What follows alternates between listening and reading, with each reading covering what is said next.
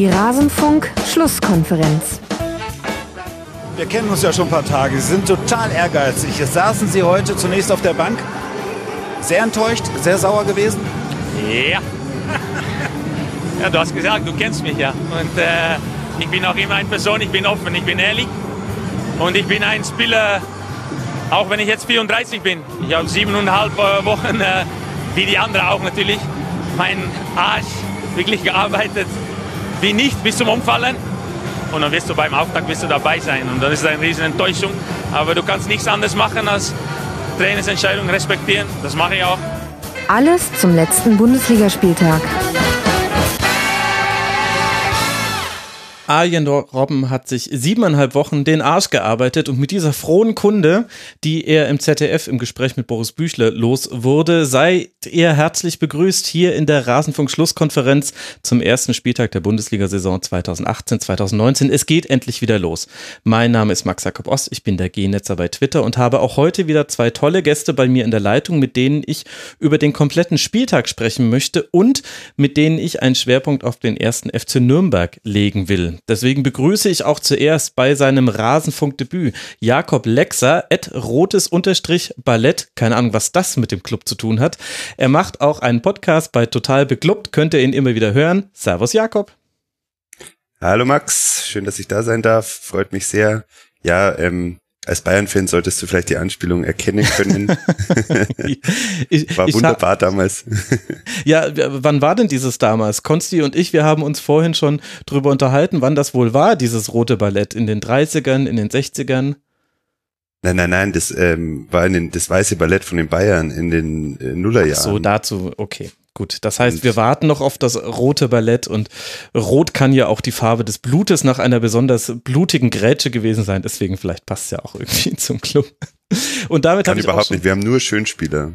Oh, ja, dann das werden wir später noch auseinandernehmen können. Vielleicht habe ich dann auch deutliche Lücken beim ersten FC Nürnberg. Die wirst du mir helfen, heute zu füllen. Und ich habe gerade auch schon verraten, wer unser zweiter Gast in der Leitung ist, nämlich Konstantin Eckner at cc-eckner bei Twitter. Er schreibt auf spielverlagerung.de. Er ist zu hören im Vorcheck Podcast auf Deutsch und er ist zu hören im Yellowwall Pod auf Englisch. Servus Konsti. Servus Max. Sehr schön, dass das mal wieder in dieser Konstellation geklappt hat. Bevor wir loslegen, möchte ich noch einen Dank loswerden und zwar an Chris, an Dominik, an Top Gear, an Christoph und an Oskar Nadal Achten. Und all das, was wir hier gerade aufnehmen, tun wir am Rasenfunk Geburtstag. Wir sind heute vier geworden, also am Sonntagabend. Vier Jahre gibt es jetzt schon den Rasenfunk, auch wegen Supportern wie den eben genannten und allen anderen, die uns unterstützen. Vielen, vielen Dank dafür. So, aber jetzt legen wir los mit dem ersten Bundesligaspieltag. Wir hangen uns an der Tabelle von oben nach unten, wollen die aber ansonsten ein bisschen beiseite lassen. Hat ja keinerlei Aussagekraft. Aber da können wir festhalten, Konsti, dass der BVB einen schwierigen Auftakt gewonnen hat und vor allem so ein bisschen das bewiesen hat, was letzte Saison fehlte, nämlich Rückgrat. Nach 37 Sekunden schon 0 zu 1 zurückgelegen, nach einem Treffer von Jean-Kevin Augustin und dann das Spiel noch gedreht durch Treffer von Dahut, ein Eigentor von Sabitzer, ein Seitfallzieher von Witzel und ein Konter von Reus. Wie hat sich denn der BVB deiner Meinung nach präsentiert? Ja, insgesamt äh, war ich fast etwas erstaunt, wie ähm, problematisch die Partie insgesamt für den BVB war, weil ich hatte auch, du hast gerade angesprochen, Yellow Warpod, das ist ja ein, ein englischsprachiger Dortmund-Podcast. Mhm. Ähm, ich hatte da, glaube ich, 3-1 oder 3-0 getippt ähm, für Dortmund, weil ich schon davon ausgegangen bin, dass man recht gut in die Saison starten wird und ich Leipzig in dieser Saison eher in einem Übergangsjahr sehe und äh, überhaupt nicht stark, also auch eher tendenziell einem, außerhalb der Europa League Plätze. Ähm, deshalb das frühe Gegentor hat sicherlich auch den Leipziger ein bisschen in die Karten gespielt, weil sie Dortmund erstmal wischen konnten. Mhm. Ähm, und danach dann die ersten 15 Minuten ungefähr, 20 Minuten auch mit ihrem Pressing ganz gut ansetzen konnten. Ähm, das äh, hat man bei Dortmund auch gemerkt. Also es gab eine gewisse Verunsicherung. Diallo, ähm, Schmelzer, der ja stark attackiert wurde von Sabitzer immer wieder, ähm, die haben sich ein bisschen schwer getan. Aber als das dann abgeschüttelt war äh, und die Dortmunder ähm, Offensivmaschinerie so ein bisschen ins Rollen kam, dann hat man schon gesehen, welche Qualität äh, dieses Team hat. Für mich eben auch ähm, ein Grund, warum ich Dortmund dieses Jahr so, so stark einschätze, äh, weil diese Offensive derart hohe Qualität hat und da waren ja nicht mal unbedingt alle dabei heute ähm, beim, mhm. beim Spiel gegen Leipzig. Also dann was vielleicht ein, ein, Punkt ist, den man diskutieren kann, wenn wir jetzt über Dortmund diskutieren, ist, dass äh, einerseits ähm, gerade im Umschaltspiel und auch im Kombinationsspiel diese Qualität schon deshalb vorhanden ist, weil mit Spielern wie Reus, ähm, mit, mit Dahut jetzt, der glänzen konnte gegen Leipzig, mit jemand wie Götze, der dann ähm, auch demnächst wieder auf dem Platz stehen wird, mit jemand wie Sancho, der von der Bank kommt, also das heißt mit einer ganzen äh, Reihe an sehr, sehr starken Technikern und Instinktfußballern, hat man, hat man selbst ohne ganz äh, 100% funktionierendes taktisches Korsett schon eine Offensive, die viele Tore erzielen kann. Was mhm. hinzukommt und was ein bisschen an die Zeit erinnert, als der BVB auch um die Meisterschaft mitspielen konnte, ähm, 2012, 2011, ähm, ist das die Mannschaft eben auch nach Standardsituationen ähm, Tore erzielen kann, dass es ähm, viel mehr Spieler gibt, die auch da Verantwortung übernehmen können. Jetzt eben jemand wie Axel Witzel oder auch äh, Thomas Delaney. Das heißt, es ist ein bisschen mehr ausgeglichen ähm, und es gibt mehr Waffen, die der BVB wieder hat und das macht sie auch umso stärker. Dass der Spielaufbau noch nicht so richtig funktioniert an allen ähm, Ecken, das ist klar. Das wurde gegen Fürth im Pokal deutlich, das wurde jetzt gegen Leipzig deutlich. Aber wenn der Ball einmal bei den Offensivkräften ist, dann ähm, kann diese Dortmunder Mannschaft einiges be bewerkstelligen ähm, und das nicht nur gegen eine Leipziger Defensive, die ähm, schon ein paar Fragezeichen aufwirbt, schon seit letzter Saison, äh, sondern auch gegen viele andere Verteidigungsreihen in der Liga. Ach, Konstantin, das ist mit dir ein bisschen, als würde man mit Kindern in den Wasserrutschenpark gehen. Das ist ein Selbstläufer. Man stellt eine Frage und dann ist das komplette Spiel besprochen. Was mich aber ein bisschen gewundert hat, ist der Optimismus im Vorhinein dieses Spiels. Denn mit Leipzig ein Gegner, der schon weit in der Saison ist, weiter als alle anderen Bundesligisten durch die Europa League-Qualifikation. Und das schien sich ja auch so ein bisschen zu bestätigen. Jakob, du als jemand, der quasi nochmal aus einer anderen Perspektive auf dieses Spiel gesehen hat, welche Probleme hast du denn beim BVB BVB ausgemacht? Ja, also ich bin da nicht so optimistisch, obwohl ich grundsätzlich Dortmund nicht abgeneigt bin. Ähm, ich sehe schon Probleme, vor allem im zentralen Sturm. Ähm, Philipp hat ähm, gezeigt, dass er da nicht unbedingt besonders gerne spielt. Ähm, Reus gefällt mir auch nicht, wenn er da vorne zentral spielt. Ich frage mich schon ein bisschen, ob, ob Alcacer, wenn er jetzt kommt mit 1,75, ähm, da der Weisheit letzter Schluss ist, äh, Im Defensivverhalten hat man doch auch gesehen, dass das doch bei Akanji und Jallo noch Probleme gab. Ähm, Schmelz und Piszczek sind halt auch schon relativ alt und auch nicht total gefeit vor Verletzungen. Da fragt man sich auch ein bisschen, was mit den Backups, die sind ja relativ jung. Mhm. Also ich habe nicht gedacht, ähm, ich, äh, dass Dortmund so locker gewinnt. Ich habe Leipzig schon auf Augenhöhe gesehen am Anfang, auch weil sie schon in der Saison waren und weil sie eingespielt sind. Ähm, ich dachte mir gerade bei Leipzig mit Demme und Kampel im zentralen Mittelfeld, dass er doch äh, die Defensive stärken wollte, also vor allem mit Demme, mhm. aber das hat überhaupt nicht funktioniert. Ja. Und ähm, ja, die Standardproblematik, ähm, die gab es ja letztes Jahr schon ein bisschen bei, bei Leipzig, ich glaube, es war noch nicht so stark, aber diesmal war es ja einfach ausschlaggebend. Also wenn man von 1-1 auf 1-3 geht, ähm, dann ist es einfach, ja, schwach. Genau. Einmal ein Freistoß von Reus, den hat Sabitzer ins eigene Tor verlängert und dann ein sehr mangelhaftes Abwehrverhalten bei einer Ecke in der 43. Minute und da durfte dann letztlich Witzel seinen ersten Bundesliga-Treffer machen per sehenswerten Seitfallzieher, aber damit war innerhalb von drei Minuten dann das Spiel schon in eine Richtung gedrückt. Ich hätte auch gesagt, Konstantin, dass äh, schon in der Offensive viel passt und dass vor allem Witzel und Delaney eine richtige Stärkung in der im Zentrum beim BVB bewirkt haben, in deren Fahrwasser auch so ein bisschen der Hut. Aber gerade in den Phasen, wo Leipzig den Spielaufbau angelaufen ist und letztlich vor allem das Zentrum versucht hat zuzustellen, gab es schon noch einige Probleme. Und ich hatte den Eindruck, dass Leipzig das nicht über 90 Minuten durchgezogen hat. Hatte vielleicht, vielleicht physische Gründe, äh, vielleicht auch dass man sich von der Spieldynamik ein bisschen hat mitreißen lassen, aber da wäre noch mehr zu holen gewesen für Leipzig. Man hatte ja auch noch gute Chancen. Also Birki hat überragend gehalten. Ja, klar. Also es gab einige Situationen, in denen Birki dann ähm, Paraden zeigen musste. Ansonsten wäre Leipzig entweder zurück ins Spiel gekommen oder hätte eventuell sogar auf 2-0 stellen können. Ähm, das möchte ich gar nicht unterschlagen. Ich sehe die Leipziger Mannschaft insgesamt äh, kritisch. Ähm, ich glaube, dass es jetzt zum ersten Spieltag ähm, Sicherlich hat Leipzig schon einige Partien bestritten in der Europa League und auch mhm. Auswärtsreisen nach Luhansk äh, ist sicherlich auch nicht optimal, drei Tage vor so einem Spiel in Dortmund, aber ähm, wenn die Leipziger Mannschaft hat schon am ersten Spieltag gezeigt, dass sie ähm, diesen Pressingstil nicht über 90 Minuten gehen kann. Ähm, und das wird am 15. Spieltag und dann im März nochmal und im April äh, eher noch schlechter aussehen, ähm, weil man diese Intensität, die Rangnick gern möchte im Pressing, eben nicht über 90 Minuten durchhalten kann und wenn dann die Kräfte nachlassen und die Regenerationsphasen kürzer werden, wird das eher noch problematischer. Ähm, Leipzig kann fast jedem Gegner wehtun, ähm, wenn sie ganz aggressiv anlaufen.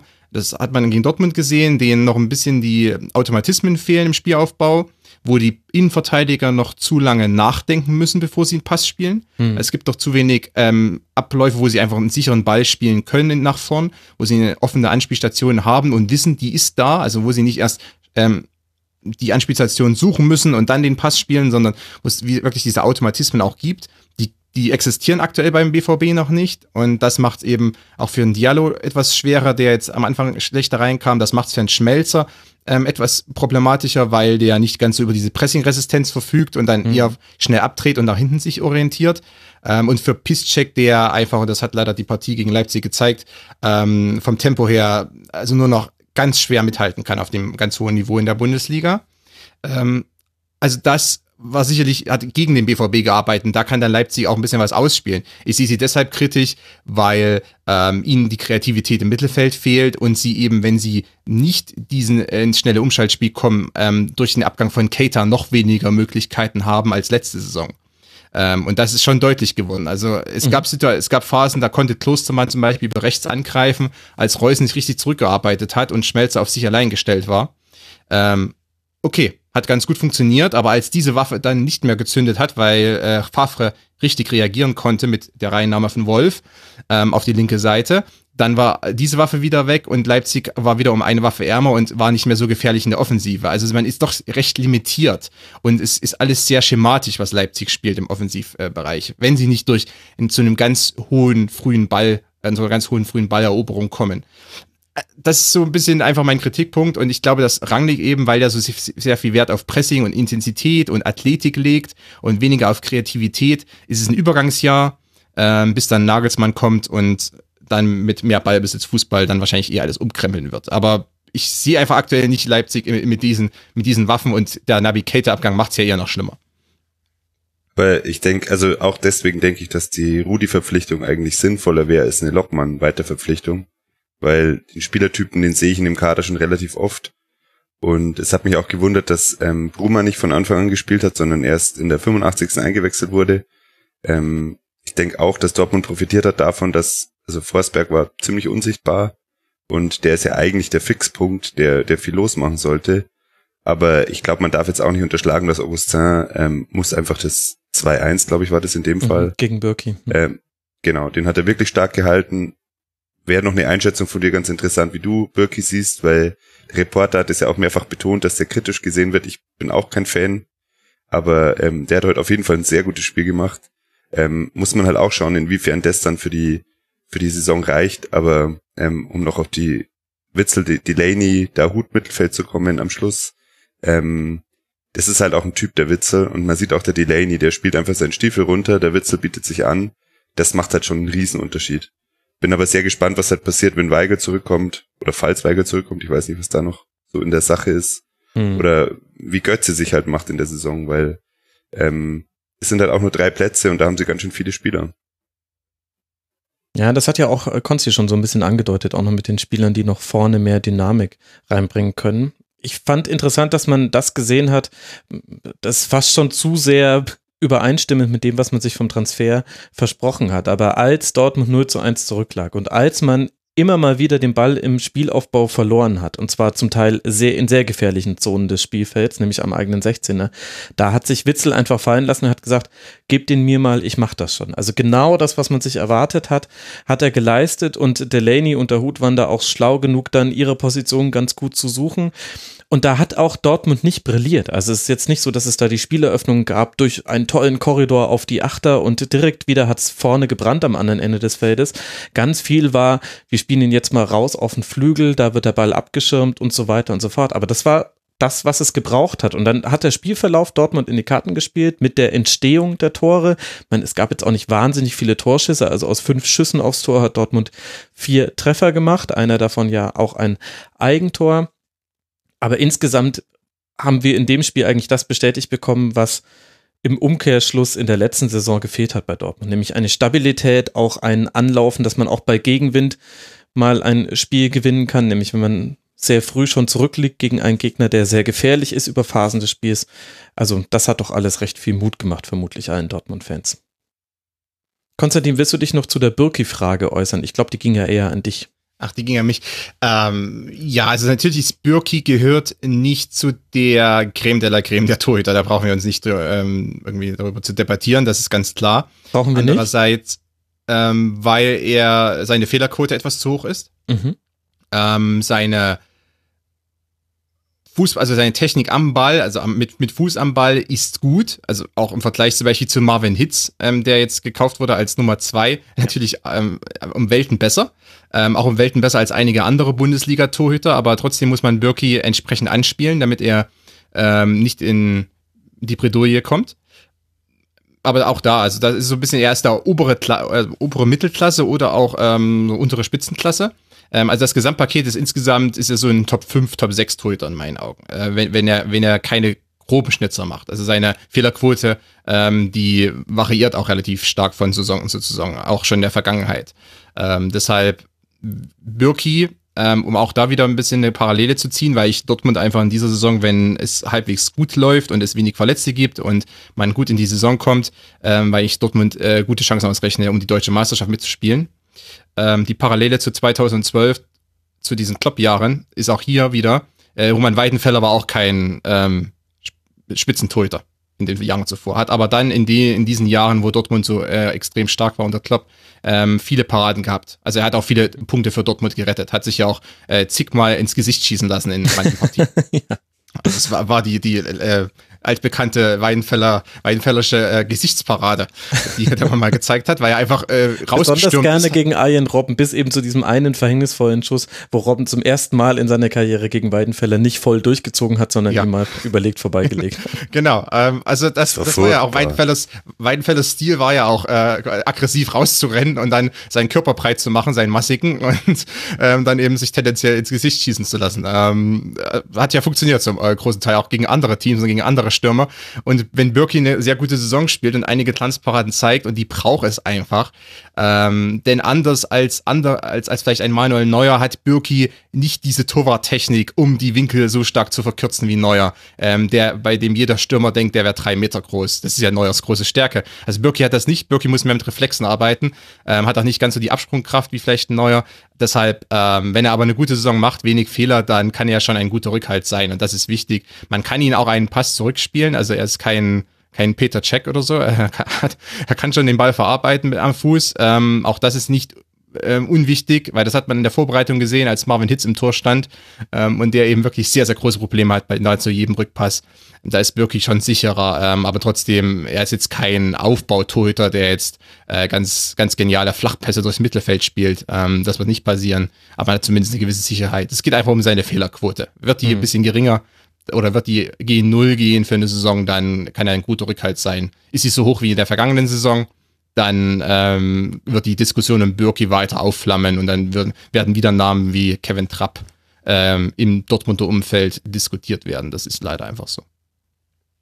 Okay, wer hätte gedacht, dass wir nach so einem starken Spiel von Roman Bürki so Bürki kritisch aus diesem Segment rausgehen würden, aber es ging ja um eine Einordnung seines Gesamtwerkes quasi. Der BVB darf jetzt dann auswärts bei Hannover 96 ran, bevor wir alle endlich mal wieder durchschnaufen können und bei der Länderspielpause eine Bundesliga-Pause bekommen. Raber Leipzig spielt jetzt zu Hause gegen Lugansk und dann gegen Fortuna Düsseldorf. Das sind die nächsten Partien. Kommen wir zum Freitagabendspiel. Der Auftakt in die Saison war gleich mal ja, ereignisreich. Ein 3 zu 1 des FC Bayern gegen äh, TSG Hoffenheim. Thomas Müller nach Ecke, Adam Scholley nach Boateng ausgespielt. Lewandowski nach wiederholtem Strafstoß und Arjen Robben sind für die Tore verantwortlich. Neben dem Sportlichen gab es gleich viele Themen. Die Verletzung Commons und das harte Einsteigen der Hoffenheimer. Der Strafstoß nach dem Zweikampf zwischen Ribéry und Nordfight. Die Wiederholung desselbigen. Das aberkannte Tor von Thomas Müller. Und natürlich die Kragennadel Julian Nagelsmann. Jakob, worüber willst du zuerst sprechen? Nur über den VAR natürlich, weil ich glaube, das sollte man eigentlich den Schwerpunkt setzen. äh, nee, ähm, ich fand äh, vorher, dass Hoffenheim ein relativ schwerer Auftaktgegner ist für die Bayern. Ja. Und ähm, das Nagelsmann hat das bis jetzt immer ganz gut verstanden, bis aufs Rückspiel in der Rückrunde letztes Jahr. Ähm, die einzustellen, die haben auch viele Punkte geholt. Leider, leider in dem Fall, ähm, ich als wirklich überhaupt nicht Bayern-Fan ähm, habe mir da ein bisschen mehr erhofft, aber die Aufstellung hat es dann schon gezeigt, die haben einfach wahnsinnig viele Verletzte und ähm, Nagelsmann hat auch schon, glaube ich, mal ein bisschen bei Bayern Atletico zugeschaut und gesehen, dass die Probleme haben mit aggressiven Gegnern und hat halt gesagt, gebt den auf die Socken. Ähm, das haben sie getan. Ich glaube, also ich fand schon, dass es hart war, aber im, im, Rahmen, sie sind auch entsprechend bestraft worden. Also alles, alle gelben Karten für Hoffenheim habe ich auch als eindeutige gelben, gelbe Karten wahrgenommen. Ähm, das hat sich dann in, dem, in der Verletzung von Coman, die natürlich äh, nicht schön war, aber auch, glaube ich, sieht man in der Reaktion von Schulz wirklich nicht gewollt, dass er ihm mhm. wirklich schwerer verletzt. Er hat sich ähm, auch, hat sich, hat, als sich seine Mitspieler beschwert haben über die gelbe Karte für ihn, die es sehr, sehr spät gab, erst hat er die Mitspieler und hat gesagt, kommt, lasst und genau. ist dann zu Coman gegangen, hat sich entschuldigt. Also das, ja. da kann man sagen, wenn schon eine Verletzung, dann so ein Verhalten danach. Ja, also absolut ähm, sympathisches Verhalten. Ähm, aber man hat halt gesehen, dass die Abläufe bei Hoffenheim hinten und vorne einfach überhaupt nicht gestimmt haben und dass wirklich große Schwierigkeiten gab im Spiel mit dem Ball. Ähm, ich glaube, Grifo hat fast ausschließlich Fehlpässe gespielt nach vorne. Ähm, da hat einfach die Bindung gefehlt. Joelinton ist jetzt auch ähm, kein etablierter Bundesliga-Stürmer. Das hat man gemerkt, also dem hat die Bindung auch komplett gefehlt. Ähm, das war halt ein bisschen schade für einen Auftakt, weil ich glaube, ähm, es wäre ein sehr enges Spiel geworden. Ähm, ja, ich glaube, zu den Toren, da überlasse ich jetzt dem Konsti mal das 1 zu 0 einzuschätzen. Also kurze Einschätzung von Griffo. Griffo hat schon eine ganz gute Passquote mit 80 Prozent, aber er hat nur zehn Pässe im kompletten Spiel gespielt bis zu seiner Auswechslung dann. Also äh, nicht so wirklich eingebunden und damit fehlt schon mal einer der acht davon hat Anspielstationen. Ja, Konstantin, woran hat es gelegen, dass äh, Hoffenheim dann vor allem auch in der zweiten Halbzeit ein deutlich anderes Gesicht hat, gezeigt hat als in der ersten Halbzeit? War das nur das aggressive Anlaufen oder hat Nagelsmann da noch mehr verändert? Ja, zunächst einmal muss ich sagen, dass ich doch überrascht war, dass es Hoffenheim so eng gehalten hat. Ähm, und das ist wirklich auch nochmal eine Anerkennung an Nagelsmanns Klasse als Trainer, weil äh, er geht hier in die Partie und ich glaube, man darf bei Hoffenheim nicht außer Acht lassen, dass ganz einfach das komplette Mittelfeld bei denen fehlt. Langfristig. Ja. Äh, mit dem hier bei Amiri, Lukas Rupp, das heißt, alle drei Kreativspieler sind raus, äh, Geiger auch verletzt und Kramaric war auch nicht dabei. Ähm, das heißt, also, das muss man immer ein bisschen im Hinterkopf, glaube ich, behalten, auch wenn man die Leistung von Hoffenheim sieht. Das weil, das Horrorszenario für den deutschen Ruderverband. Keine Achter. Keine Achter, ja. Und, und der Vogt ist auch noch weg. Ähm, mhm. Also, ja, also damit jetzt fällt, die komplette fällt eventuell, fällt eventuell auch noch, genau, es fehlt eventuell auch noch Kevin Vogt. Ähm, das hat man auch gemerkt, als der dann vom Platz war nach 74 Minuten äh, aufgrund der Verletzung. Da war dann auch äh, Land unter in der äh, Dreierkette. Ähm, also das nur so ein bisschen auch zur Einordnung, glaube ich. Ich, äh, ich finde auch, wenn Hoffenheim jetzt in die nächsten Wochen geht äh, und man wird dann eventuell nur Zehnter sein im Oktober, dann sollte man das in Perspektive setzen. Ähm, und dann schauen, dass man von da sich wieder hocharbeitet mit Demir bei und Amiri und so weiter. Ähm, was, was eigentlich Nagelsmann versucht hat und er ist, wenn ich mir das Wochenende anschaue, ähm, ist er einer der wenigen Trainer und Hoffenheim ist eine der wenigen Mannschaften, die auch versucht, wirklich aggressives Pressing zu spielen, also aggressives Angriffspressing zu spielen. Mhm. Weil Shorley und äh, Linton haben die beiden Innenverteidiger aggressiv angelaufen, Grifo bitten kurz rausgeschoben, haben Thiago und Müller versucht, äh, zumindest in Deckung zu nehmen. Manchmal ein bisschen zu reaktiv, also das heißt, ein bisschen zu spät reagiert, dadurch mhm. nur angelaufen und äh, dann den Rückpass erzwungen ähm, eben nicht die, ba äh, die Balleroberung. Das haben sie in der zweiten Halbzeit geändert. Da wurde Hoffenheim aktiver und hat auch wirklich versucht, die Balleroberung zu erzwingen und eben nicht nur den Gegner zu stellen und zu stoppen. Ähm, und das hat hier und da schon ganz gut funktioniert. Das war natürlich mit Risiko verbunden. Also äh, Kader Schabek und Schulz, die beiden Flügelverteidiger, die mussten weit rausrücken. Ähm, und mussten weite Wege gehen, um zum Beispiel Alaba oder auch Kimmich dann ähm, anzulaufen. Und das ist immer mit einer Gefahr verbunden, äh, gerade bei Kimmich, weil Kimmich einer der pressingresistentsten äh, Außenverteidiger ist. Der kann sich oftmals mit, eben, mit dem Tripling sehr gut befreien. Also es, es war wirklich mit Risiko verbunden. Ähm, aber Nagelsmann hat es eingegangen und das hat sich eigentlich auch dann gerade in der zweiten Halbzeit äh, fast, also relativ lang ausgezahlt. Mhm. Ähm, man hat es ja bis zur 82. Minute äh, 1 zu 1 gehalten. Ich meine, über den Elfmeter weiß ich nicht, ob wir da jetzt diskutieren, aber ähm, bis dahin sah es ja wirklich nicht schlecht aus. Und das äh, Shorelight-Tor ähm, mit, mit diesen über diesen Schnellangriff über außen, dann ein bisschen Glück natürlich gehabt mit, mit der ganzen Martinez und Boateng-Aktion da. Ähm, aber insgesamt trotzdem, also Hoffenheim hat es dann in der zweiten Halbzeit versucht, auch äh, mehr zu erzwingen, ist ein bisschen mehr Risiko gegangen. Ähm, vielleicht in dem Sinne auch das Gegentor nicht ganz schlecht, weil wenn man einmal eins nur hinten liegt in München, dann kann man auch vielleicht noch ein bisschen Risiko gehen. Ähm, also in, in, aus der Sicht wieder mal eine gute Leistung von Nagelsmann und natürlich auch seinen Spielern ähm, die, und seiner Mannschaft, die wirklich nicht in Bestbesetzung angetreten ist.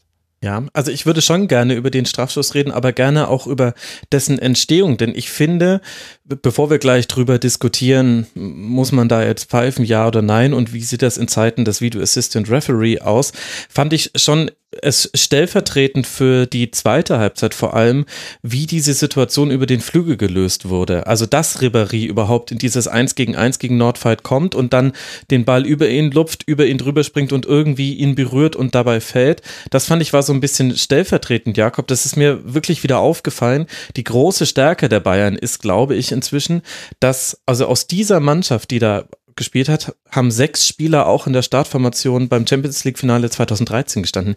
Die kennen sich in- und auswendig. Und das hat man im Guten gemerkt wie im nein, nicht schlechten, aber auch mit negativen Konsequenzen. Und zwar im Guten hat man es gemerkt bei Alaba und Ribéry. Die beiden haben ein blindes Verständnis. Da hat jeder Steckpass gepasst und jeweils der andere hat immer den Lauf gemacht, der einen der Verteidiger dazu zwingt, sich auch noch an einem zweiten Mann zu orientieren. Und dann kann der jeweils andere eben nach innen ziehen oder eben den Steckpass spielen. Und auf der anderen Seite, finde ich, hat man es auch dann gemerkt, als Coman nicht mehr auf dem Platz stand, weil Müller, der vorher viel häufiger sich in einem Zehnerraum aufgehalten hat, ganz fies geschlichen ist in den Halbräumen, der ist deutlich häufiger auf die rechte Seite gegangen, weil er einfach genau wusste, was er mit Arjen Robben tun muss. Und das war aber oft gar nicht die richtige Entscheidung. Aber das fand ich schon wieder interessant zu sehen, was Flügelspiel angeht, macht in Deutschland den Bayern keiner was vor, auch nicht ein Hoffenheim, vor allem unter den Bedingungen, die sie jetzt hatten und dann ein Kasim Adams sehr früh gelbe Karte bekommen, nah an der gelb-roten Karte. Da waren so ein paar knappe Dinger mit dabei, aber das fand ich interessant und das gehört ja zu diesem Strafstoß mit dazu. Und jetzt können wir darüber diskutieren, ob er gerechtfertigt war. Jakob. äh, lange Frage. Ähm, ja, ähm, ich habe auch, meine erste Reaktion war, Kovac geht auf Nummer sicher. Bei der Aufstellung hat er doch ähm, relativ bewährtes ähm, übernommen. Na, bis auf Hummels und Robben. Das mit Hummels war, war eine große Überraschung, das mit Robben eher nicht, weil ähm, ich habe mir von Bayern-Fans sagen lassen, dass der Coman richtig, richtig gut ist und er hatte auch den Stammplatz im, in der Rückrunde ähm, übernommen und auch wirklich stark gespielt bis zu seiner Verletzung. Ähm, das hat mich jetzt nicht überrascht, äh, aber auch so vom Spielsystem her habe ich jetzt wenig gesehen, was neu war. Was natürlich, ähm, vielleicht um aufs 1-0 zurückzukommen, nach einer Ecke, ist zwar natürlich ein riesen Abwehrfehler oder Torwartfehler in dem Fall, also es ist halt einfach vier Meter oder drei Meter vom Tor, ist, ist irgendwie Torwartbereich, aber es ist ein Tor nach einer Ecke, was lange Zeit nicht die Stärke von den Bayern war. Also unter Heinkes, glaube ich, zuletzt, wo sie Champions League gewonnen haben, da waren sie richtig stark nach Standards. Und man hat auch gesehen, dass sie sich halt immer sehr gut befreien konnten aus dem äh, Pressing-Situationen durch eben die, was du gerade beschrieben hast, die, die bekannten Laufwege und aber auch gute Laufwege. Also Müller hat mir insgesamt gut gefallen in, in dem. Mhm. Zum Strafstoß, ähm, ich habe ein bisschen ähm, auch mitgelesen bei Twitter bei Colinas Erben, weil denen vertraue ich eigentlich blind oder relativ blind, was sie sagen. Und die haben gesagt, man kann ihm pfeifen, beziehungsweise man muss ihn nicht zurücknehmen. Was ähm, der DFB auch gesagt hat. Genau. Äh, ich sehe das so, ich verstehe nicht, was dann der Unterschied ist zwischen über einen liegenden oder Spieler fallen, wo er schon vorher sich hat fallen lassen, bevor die Berührung da war, und in einen stehenden Abwehrspieler reinrennen. Ich sehe da einfach keinen Unterschied. Bloß, dass einmal der Verteidiger liegt und einmal steht. Und ähm, es mag sein, also ich habe mit, mit auch mit der Elfmeter-Wiederholung wirklich ein Problem, auch wenn sie regelkonform ist. Aber ähm, es mag sein, dass das alles regelkonform ist, ist aber nicht meine Vorstellung davon, wie das funktionieren sollte mit dem VAR. Und ähm, es tut mir leid, also ich finde nicht, dass die Bayern nötig haben. Ich glaube, finde zwar, dass es nach dem Spielverlauf ja nötig hatten, weil die haben sich, glaube ich, auch ein bisschen, ich weiß nicht, was das war, aber sie haben sich beeindrucken lassen von dem Gegentor und ähm, hat da das Gefühl, dass da das Momentum schon ein bisschen geschiftet ist, auch durchs Tor, nicht nur durch die Umstellungen von Nagelsmann. Und er hat mich schon gefragt, warum, weil es das erste Saisonspiel und ich glaube, fast jeder, also tippt die Bayern auf, auf die Meisterschaft. Aber ähm, ich finde, das ist keine Situation, die man so annehmen muss. Ich meine, das ist auch das Spiel von Ribéry, dass es tut. Und es ist geschickt und alles, aber für mich ist es eine Schwalbe und ähm, ich finde, den Elfmeter, den darf der Schiri eigentlich auch in Echtzeit, den darf er einfach nicht pfeifen. Weil man sieht, dass der, der sinkt da nieder, bevor ein Kontakt ist, und zwar deutlich, deutlich bevor der Kontakt zustande kommt. Genau. Und es gibt natürlich die Argumentationslinie, die ist dann diejenige des DFB, dass es quasi keine Landeerlaubnis mehr für Ribéry gab. Da war alles dicht, da lag nur noch Nordfight und dann gibt es auch eine Berührung und eine ganz leichte Bewegung von Nordfight nach oben. Aber ich würde da auch sagen, das ist schon an der Grenze des Pfeifbaren. Also äh, natürlich bietet da jeder grätschende Spieler auch etwas an, aber also schon im Stadion sah es aus, als hätte Ribéry einen Weitsprung-Contest unternommen und dann wurde es mit jeder Einstellung, die man dazu sah, noch wilder und also ich würde sagen, die Argumente für einen Strafstoß sind äh, dünner als die, dass man sagt, naja, also das kann ja nicht reichen, sonst. Ähm ja, das Problem ist, es wäre ja auch nicht umentschieden worden. Ich glaube, die Argumentation, wenn ich das bei Colinas Erben richtig verstanden habe, ist ja, dass es zu wenig war, weil es nicht zu 100 Prozent kein Elfmeter war, zu wenig den, die Entscheidung zurückzunehmen. Da kann ich dann sogar halt, mitgehen, ehrlich gesagt. Ja, das, das, genau, das, da kann, damit kann ich auch mitgehen. Dass er nicht so, aber die Frage ist, muss man ihm den ersten Versuch geben? Und dann gab es die Strafstoßwiederholung für all diejenigen, die es nicht mitbekommen haben. Arjen Robben ist äh, zu früh in den Strafraum gelaufen. Robert Lewandowski hat verschossen. Robben dadurch dann aber das 2 zu 1 dennoch erzielt. Und weil auch noch gleichzeitig einige Hoffenheimer mit in den Strafraum gelaufen waren, wurde der Strafstoß nach Videobeweis wiederholt. Wäre nur Arjen Robben in den Strafraum gelaufen, dann hätte es ein indirekten Freistoß für Hoffenheim gegeben. So wurde er wiederholt. Robert Lewandowski hat die zweite Chance bekommen, die zweite Schanze. Grüße an 93. Hat dann verwertet. Und dann lief das Spiel, wie es lief. Wir hatten noch einen, einen wegen Handspiel zurückgenommenen Treffer von Thomas Müller, aber ehrlich gesagt finde ich, ist das dann auch gar kein großes Thema, wenn Bayern dann durch einen Robben noch das 3 zu 1 macht.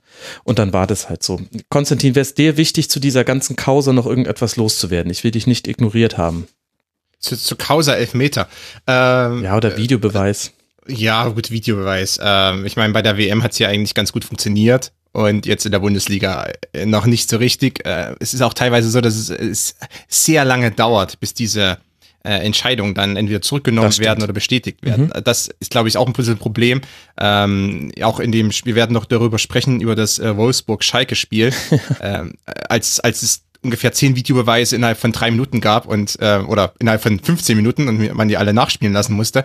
Ähm, da ist mir auch aufgefallen, dass es einfach sehr lange immer gedauert hat, bis dann der Schiedsrichter äh, sich entschieden hat, zum Bildschirm zu gehen, dann draufschaut. Dadurch wird auch der Druck auf den Schiedsrichter nicht unbedingt äh, kleiner, wenn dann 50.000 oder äh, noch mehr ähm, da ihm quasi im Nacken sitzen und sagen, was ist denn jetzt? Äh, und dann stehen ihm noch paar Spieler im Nacken. Also es gibt ein gutes Bild auch von äh, der Partie jetzt und, ähm, und Dankert, wie er, also von der Bayern-Partie, und Dankert, wie er in den Bildschirm schaut und einen halben Meter hinter ihm steht äh, Ribéry und ähm, quasi sitzt die so ein bisschen da äh, am Arm und sagt so, äh, Junge, was, was, was gibt's? Äh, es ist doch eindeutig, die ganze Geschichte. Also es ist ja auch nicht unbedingt so einfach für den Schiedsrichter, der wird dann auch von links und rechts zugetextet. Das geht auch nicht. Also jeder Spieler hat es ja geschafft, in dieser Bundesliga wegzubleiben, wenn der Schiedsrichter sich das anguckt und Franck Ribéry muss da wieder hinlaufen. Also ja. Ja, gut, aber das ist eben unser Franck-Henri Pierre Ribéry, äh, wie wir ihn schon lange kennen. Ähm, und ja, also jedenfalls äh, bei dem Elfmeter, ich, eine Anmerkung, ich glaube, es war auch keiner, es war so ein bisschen diese, äh, hatte was von, von Grosso gegen, also Fabio Grosso gegen äh, Australien damals 2006 im Achtelfinale mhm. äh, bei der WM, ähm, als er auch da, also das, äh, als er auch da so über den, über den Gegner drüber fällt, ähm, der schon fast liegt, oder äh, bei, bei der Situation auch wieder äh, Nordfight. Der hat letztes Jahr seine, seine erste Partie gemacht, oder ich glaube seine erste Partie gegen Liverpool, ja. der Champions League Qualifikation, sah, ja. also schlecht aus. Ich glaube, wurde noch vor der Halbzeit ausgewechselt oder wenn dann zur Halbzeit. Jetzt kommt er rein, ersetzt Vogt, äh, macht so eine. Was, was war die Aktion eigentlich, die er da versucht hat? Warum hat er sich hingelegt vom Gegner? Das erste Mal soll ein Verteidiger nur im, Not, im allerhöchsten Notfall zu Boden gehen. Also es ist aber, also es ist schon B-Jugend oder C-Jugendausbildung. Ähm, warum macht er das? Ja, ich äh, vermute was, was mal, hat er sich dass, davon versprochen, dass die Geschwindigkeit dann doch sehr hoch war, auch beim Tackling und dann also es ist auch nicht so einfach, glaube ich, einen auf dich zustimmenden äh, Franck Ribéry äh, zu verteidigen. Noch dazu, wenn du weißt, äh, biete ihm bloß keine Fläche, dass er mich berühren kann. denn dann wird das passieren, was jetzt passiert ist. Ich ja, ist nur, Nordfight macht einfach keine gute Figur. Er geht ja. wieder zu Boden und dann ist es das Problem, wenn er dann schon am Boden liegt, da hat er natürlich auch noch einen Fehler gemacht ähm, und das hat Ribéry dann ja angenommen. Er geht ja dann wieder ein bisschen hoch. Also er dreht sich dann wieder in Richtung Ball, geht hoch und das nimmt dann Ribéry an. Ansonsten wäre wahrscheinlich Ribéry ins Leere gesprungen oder hätte sich, hätte sich dann von der Luft äh, faulen lassen. Also, äh, macht, also Nordfight macht natürlich auch keine gute Figur in der ganzen äh, Situation. Es wurde nicht diskutiert danach, weil sich mehr über den Elfmeter echauffiert wurde, was ich auch verstehen kann. Ähm, nur, äh, also Nordfight und äh, Dreierkette bei Hoffenheim, das ist, also darüber kann man wahrscheinlich irgendwann ein Buch schreiben. Und es ist mehr eine Tragikomödie. Es verfälscht aber auch im Nachhinein, wenn, wenn man die Szene einfach hundertmal in, in Zeitlupe sieht. Ja, ähm, und es war auch also nicht die halt einzige halt Szene. Nicht, zu Boden gehen, also natürlich das ist trotzdem so eine eiserne Regel. Ja, aber es war ja, natürlich ja, auch eine klar. wichtige Szene, aber deswegen habe ich auch damit begonnen, sie quasi sportlich äh, zu beschreiben und das dann das Ganze drumherum wollen wir auch nicht komplett jetzt nur darüber reden. Es war auch so ein interessantes Spiel. Es war auch interessant zu sehen, was sich in der Statik der Bayern verändert hat, als äh, Martinez, der nicht das beste Spiel hatte, ausgewechselt wurde und dann Thiago auf die Sechs gegangen ist und dafür Goretzka auf die Acht. Da kam nochmal eine andere Dynamik mit rein. War auch kein Zufall, dass Goretzka derjenige war, der den Schuss abgegeben hat, den Thomas Müller dann vermeintlich mit der Hand abgewehrt hat und ins Tor gelenkt hat. Das war alles ganz interessant zu beobachten und wir können uns darauf freuen, wie es der FC Bayern dann beim VfB Stuttgart machen wird. Das wird vielleicht gar nicht so einfach werden, wie sich das auf dem Papier anhört oder mancher vorstellt. Die TSG aus Hoffenheim darf jetzt dann zu Hause gegen den SC Freiburg ran. Eine andere Mannschaft, die auch gewonnen hat an diesem ersten Spieltag und damit den Saisonauftakt erfolgreich bestritten, ist Borussia Mönchengladbach. Im Heimspiel gegen Leverkusen, das mit drei Chancen besser ins Spiel gestartet ist, dann doch mit 2 zu 0 gewonnen. Unter anderem, weil man eben beim Stand von 0 zu 0 mit einer Glanzrettung von Jordan Bayer irgendwie das Tor vernagelt hat, Bailey ein paar Zentimeter zu klein ist und nur an die Latte köpft. Und dann verschießt Hazard zwar erst noch einen Strafstoß, aber in der zweiten Halbzeit macht's Hofmann dann besser. Direkt danach kombiniert man sich wunderbar zu einem 2 zu 0 durch Fabian Johnson und macht das Spiel damit zu. Aus einem ausgeglichenen Spiel in der ersten wurde eines mit deutlichem Übergewicht für Gladbach in der zweiten Halbzeit. Konsti, warum eigentlich? Warum hat's Leverkusen da nicht geschafft, nochmal etwas gegenzuhalten? Weil Leverkusen extreme Probleme hatte aus dem Spielaufbau heraus. Mhm und äh, nicht ganz überraschend, aber hat sich doch sehr, sehr deutlich gezeigt. Ähm, das zum einen, ähm, da gibt es also wenig Abläufe, die bisher stimmen und ähm, es lastet viel Druck auch auf Tar und ähm, Dragovic und das ist äh, gerade bei Dragovic natürlich nicht so optimal im Moment, obwohl der eigentlich gar kein so schlechter Aufbauspieler ist, aber ähm, also einmal einen, hat er so einen Pass gespielt, so einen Laserpass auf den ja. Achter, der war wunderbar, aber er hatte auch ein genau. paar, die nicht so gut waren. Genau, also das ist ja das Interessante bei Dragovic, das ist ein bisschen wie Rakitski und ein paar andere äh, äh, Verteidiger, die es in Europa gibt. Also der ist eigentlich ein sehr, sehr guter Passspieler, aber ähm, da muss alles stimmen bei ihm. Also das ist bei Dragovic wirklich so, so eine Sache. Wenn, wenn der Selbstbewusstsein hat, sehr sicher ist, ähm, gut reinkommt, kann der solche Pässe spielen. Jetzt hat er, jetzt wurde er verliehen auch in der Vorsaison, also kam wirklich bei Leverkusen nicht zum Zug vorher ähm, oder wurde mehr oder weniger aussortiert, kam jetzt mhm. wieder rein. Ähm, also ich kann mir nicht vorstellen, dass der jetzt so ganz großes Selbstbewusstsein hat und denkt jetzt, ich äh, führe jetzt hier diese Mannschaft äh, zur, zur Vizemeisterschaft. Ähm, also das ist sicherlich ein Problem. Ähm, das zum einen, zum anderen gefällt mir die Statik im Leverkusener Spiel noch nicht. Und das hat sich dann wirklich auch in der zweiten Halbzeit bemerkbar gemacht. Chor und Harvards auf der Doppelsechs. Hm. Ähm, die haben mehr oder weniger auch das Spiel so in der, im Zentrum ja komplett verloren gegen ähm, Strobel, Hofmann und Neuhaus. Also das, das war ja auch einer der Schachzüge von Hacking, ähm, da in dieses, dieses Dreieck im Mittelfeld zu haben ähm, und das eben auch dominant spielen zu lassen. Wir werden dann noch später ausführlich über Nürnberg sprechen, wie man ein Mittelfelddreieck auch spielen lassen oder spielen kann. Ähm, aber im Fall von, von Gladbach ging das wirklich in diese Richtung. Hofmann kurbelt die linke Seite an, ja. ähm, überraschend gut auf der Achterposition. Ja. Stark ähm, kurbelt die linke Seite an mit Wendt und, und Johnson, ähm, wo Brandt auch nicht so richtig zurückgearbeitet hat oftmals. Mhm. Ähm, und auf der anderen Seite Neuhaus äh, balanciert das aus und Strobel sichert ab. Optimal gemacht. Hast, hast du Überzahlsituationen in einigen, in einigen äh, Szenen. Äh, Harvards ist sowieso kein äh, guter Defensivspieler.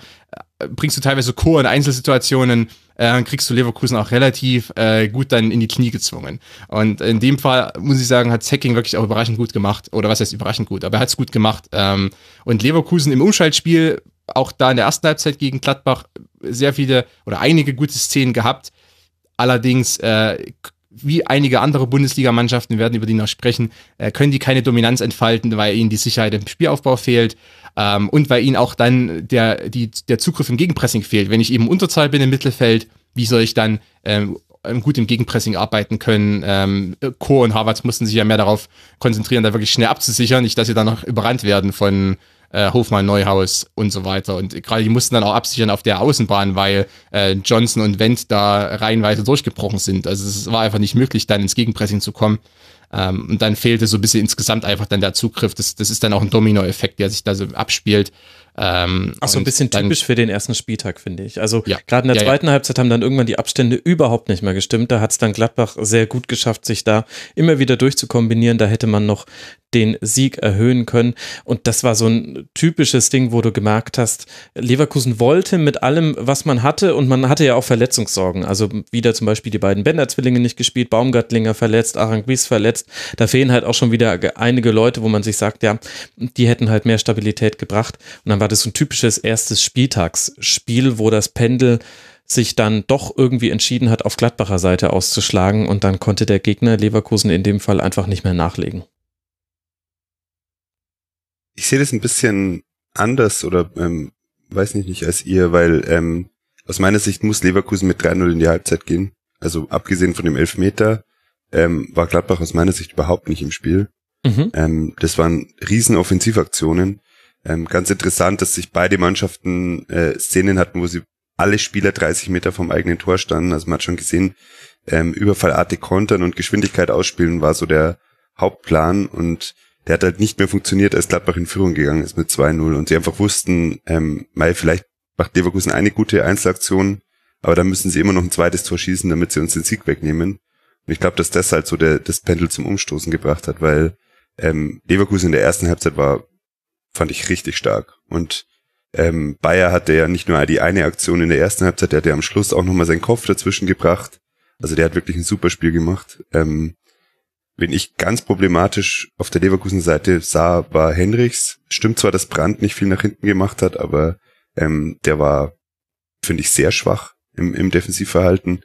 Wendell ist nicht gut gewesen defensiv und Dragovic verschuldet einen Elfmeter.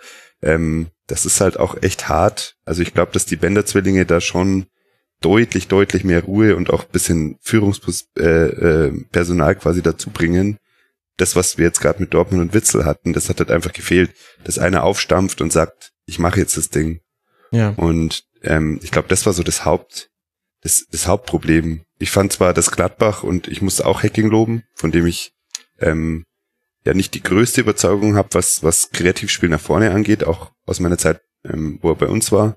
Da war er ein super Trainer für uns, weil er defensiv wirklich stabil war, aber offensiv haben wir eigentlich nur über Standards getroffen. Und äh, da hat er einfach tolle Arbeit geleistet. Also die Aufstellung war überraschend. Mhm. Dass mit Zakaria eigentlich der überragende Mann im letzten Jahr ähm, auf der Bank bleibt und Neuhaus dafür spielt, der auch, also ich muss euch dazu stimmen, das zentrale Mittelfeld war wirklich, fand ich richtig gut.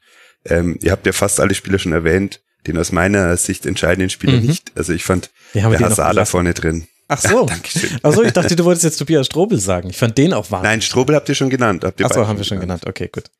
Der im Defensivverhalten brauchen wir nicht diskutieren, aber nach vorne, ähm, auch wenn Hazard jetzt nicht der entscheidende Mann war, aber man hat gesehen, auf den konzentrieren sich die Leverkusener, vor dem haben sie Schiss gehabt und der hat, der hat sich so oft angeboten, und ist in Situationen gegangen und da hat er dann nicht immer den Zweikampf gewonnen oder ähm, gefährliche Situationen heraufbeschwört, aber der war immer irgendwie der, der fokale Punkt. Und dann, das macht halt auch den Platz auf für jemand wie den Johnson, auf den sich halt erstmal keiner konzentriert. Und äh, auch der, der Wendt hat das nicht schlecht gemacht da nach vorne. Also ich fand, ähm, Gladbach hat mich echt sehr überrascht und es war für mich das beste Spiel eigentlich, weil beide Mannschaften wirklich was nach vorne gemacht haben bis halt Leverkusen in der zweiten Halbzeit gemeint hat, sie müssen nur noch Distanzschüsse machen und die waren furchtbar. Also ich glaube, ich weiß nicht, ob sie da einen aufs Tor gebracht haben, also das war wirklich schwach. Gut, äh, Sommer hat dann auch einmal gut gehalten. Ja, aber es ist schon ein richtiger Hinweis. Also Leverkusen hatte große Chancen, äh, Gladbach schon auch in der ersten Halbzeit. Also es gab mal eine 3 gegen 3 Situation über Neuhaus, der hat dann auf Raphael gelegt, der auch ein gutes Spiel gemacht hat.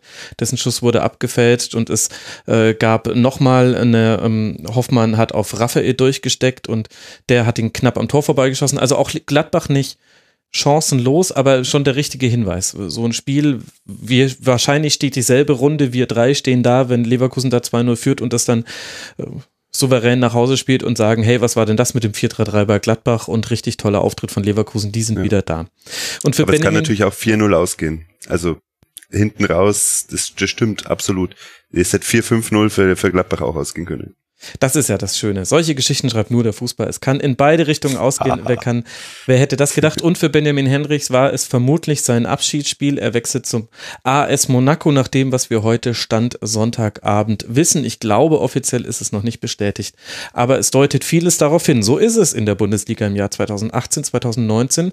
Auf einmal wechseln die Spieler alle in die Liga A das hat sich auch ein bisschen verändert. Erinnert fast wieder ein bisschen als an die alten Zeiten mit Rudi Völler bei Olympique Marseille und so weiter und so fort. Nun ja. Dafür gibt's aber auch eine, äh, eine französische Invasion aktuell. In, in der Bundesliga. Also, Konstantin, du hast ein Vokabular, du sprichst ja. von Waffen, jetzt kommt die Invasion. Was ist denn? Also, äh, das war auch, war auch ich bin Pazifist. Kannst du das bitte? Ich finde, der Rasenfunk muss wieder entmilitarisiert werden. Aber wir wissen, was du meinst. Okay. Das stimmt. Ich, ich, ich sag Trump Bescheid. ja, genau. Ähm, he owes me big time. Gut, also es war auf jeden Fall eins der schönen Spiele von diesem äh, Spieltag. Man könnte noch ganz viel drüber sprechen, aber seien wir ehrlich, es ist auch der erste Spieltag, da wird sich noch einiges verändern. Leverkusen hat jetzt dann zu Hause als nächste Aufgabe VfL Wolfsburg vor der Brust und Borussia Mönchengladbach darf beim FC Augsburg ran und dann schauen wir mal, ob das wieder ein 4-3-3 wird und für welche Personalentscheidungen sich da Dieter Hecking dann entscheidet. Auf jeden Fall schon variabler als in der kompletten letzten Saison kommen wir zum SC Freiburg und Eintracht Frankfurt. 2 zu 0 gewinnt die Eintracht und das, obwohl 22 zu 10 Torschüsse auf Seiten der Freiburger stehen. Frankfurt zeigt sich eiskalt und gewinnt nach Treffern von Nikolai Müller und Sebastian Haller. Jetzt gibt es mehrere Arten, Jakob, die Geschichte dieses Spiels zu erzählen. Man könnte die Effizienz der Eintracht und vor allem Sebastian Haller loben. Man könnte aber auch mit Blick auf die Chancen des SC von einem glücklichen Sieg sprechen. Für welche Seite möchtest du dich entscheiden? Und weh, du sagst jetzt beides ein bisschen. Nein, darfst du natürlich. Nein, auf keinen Fall. Eindeutig glücklich. Ja. Ähm, in der in der in der Gesamtbetrachtung auf jeden Fall glücklich, weil ähm, vier gute Chancen am Anfang für für Freiburg oder ich glaube drei gute Chancen, vier Abschlüsse. Dann macht Müller, der individuell einfach auch Klasse hat, macht es 1-0.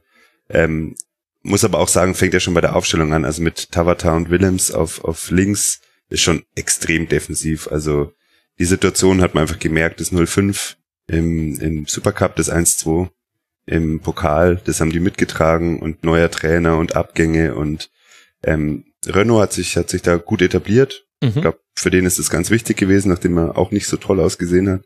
Ja. Und ähm, das ist so ein typisches Ding, wenn es schlecht läuft, dann brauchst du genau so einen Sieg und ähm, den haben sie sich geholt. Äh, ich fand, dass Freiburg, ich finde Freiburg sehr schwer einzuschätzen, weil ich verstehe die Transferpolitik nicht, weil ich sehe da irgendwie sechs zentrale Stürmer und sechs zentrale Mittelfeldspieler und Terrazino ist meiner Meinung nach der einzige Flügelspieler, aber sie spielen, wollen irgendwie über die Flügel spielen. Dann fängt der Franz als Kapitän bei dem ich damals nicht unglücklich war, als er von Nürnberg weg ist. Es war ein toller Typ, aber im defensiven Mittelfeld auch schon echt viele Zweikämpfe verloren. Der hat sich jetzt aber stabilisiert, jetzt spielt er auf einmal links außen oder linkes Mittelfeld. Ähm, Finde ich schwierig. Also hat mir auch nicht gefallen, auch wenn er super Einsatz hatte, aber es hat mir nicht gefallen. Und Waldschmidt auf der anderen Seite auch. Ist halt irgendwie auch ein zentraler Mann eigentlich. Aber wenn Petersen und Niederlechner fit sind, dann ist es natürlich ein super Sturm.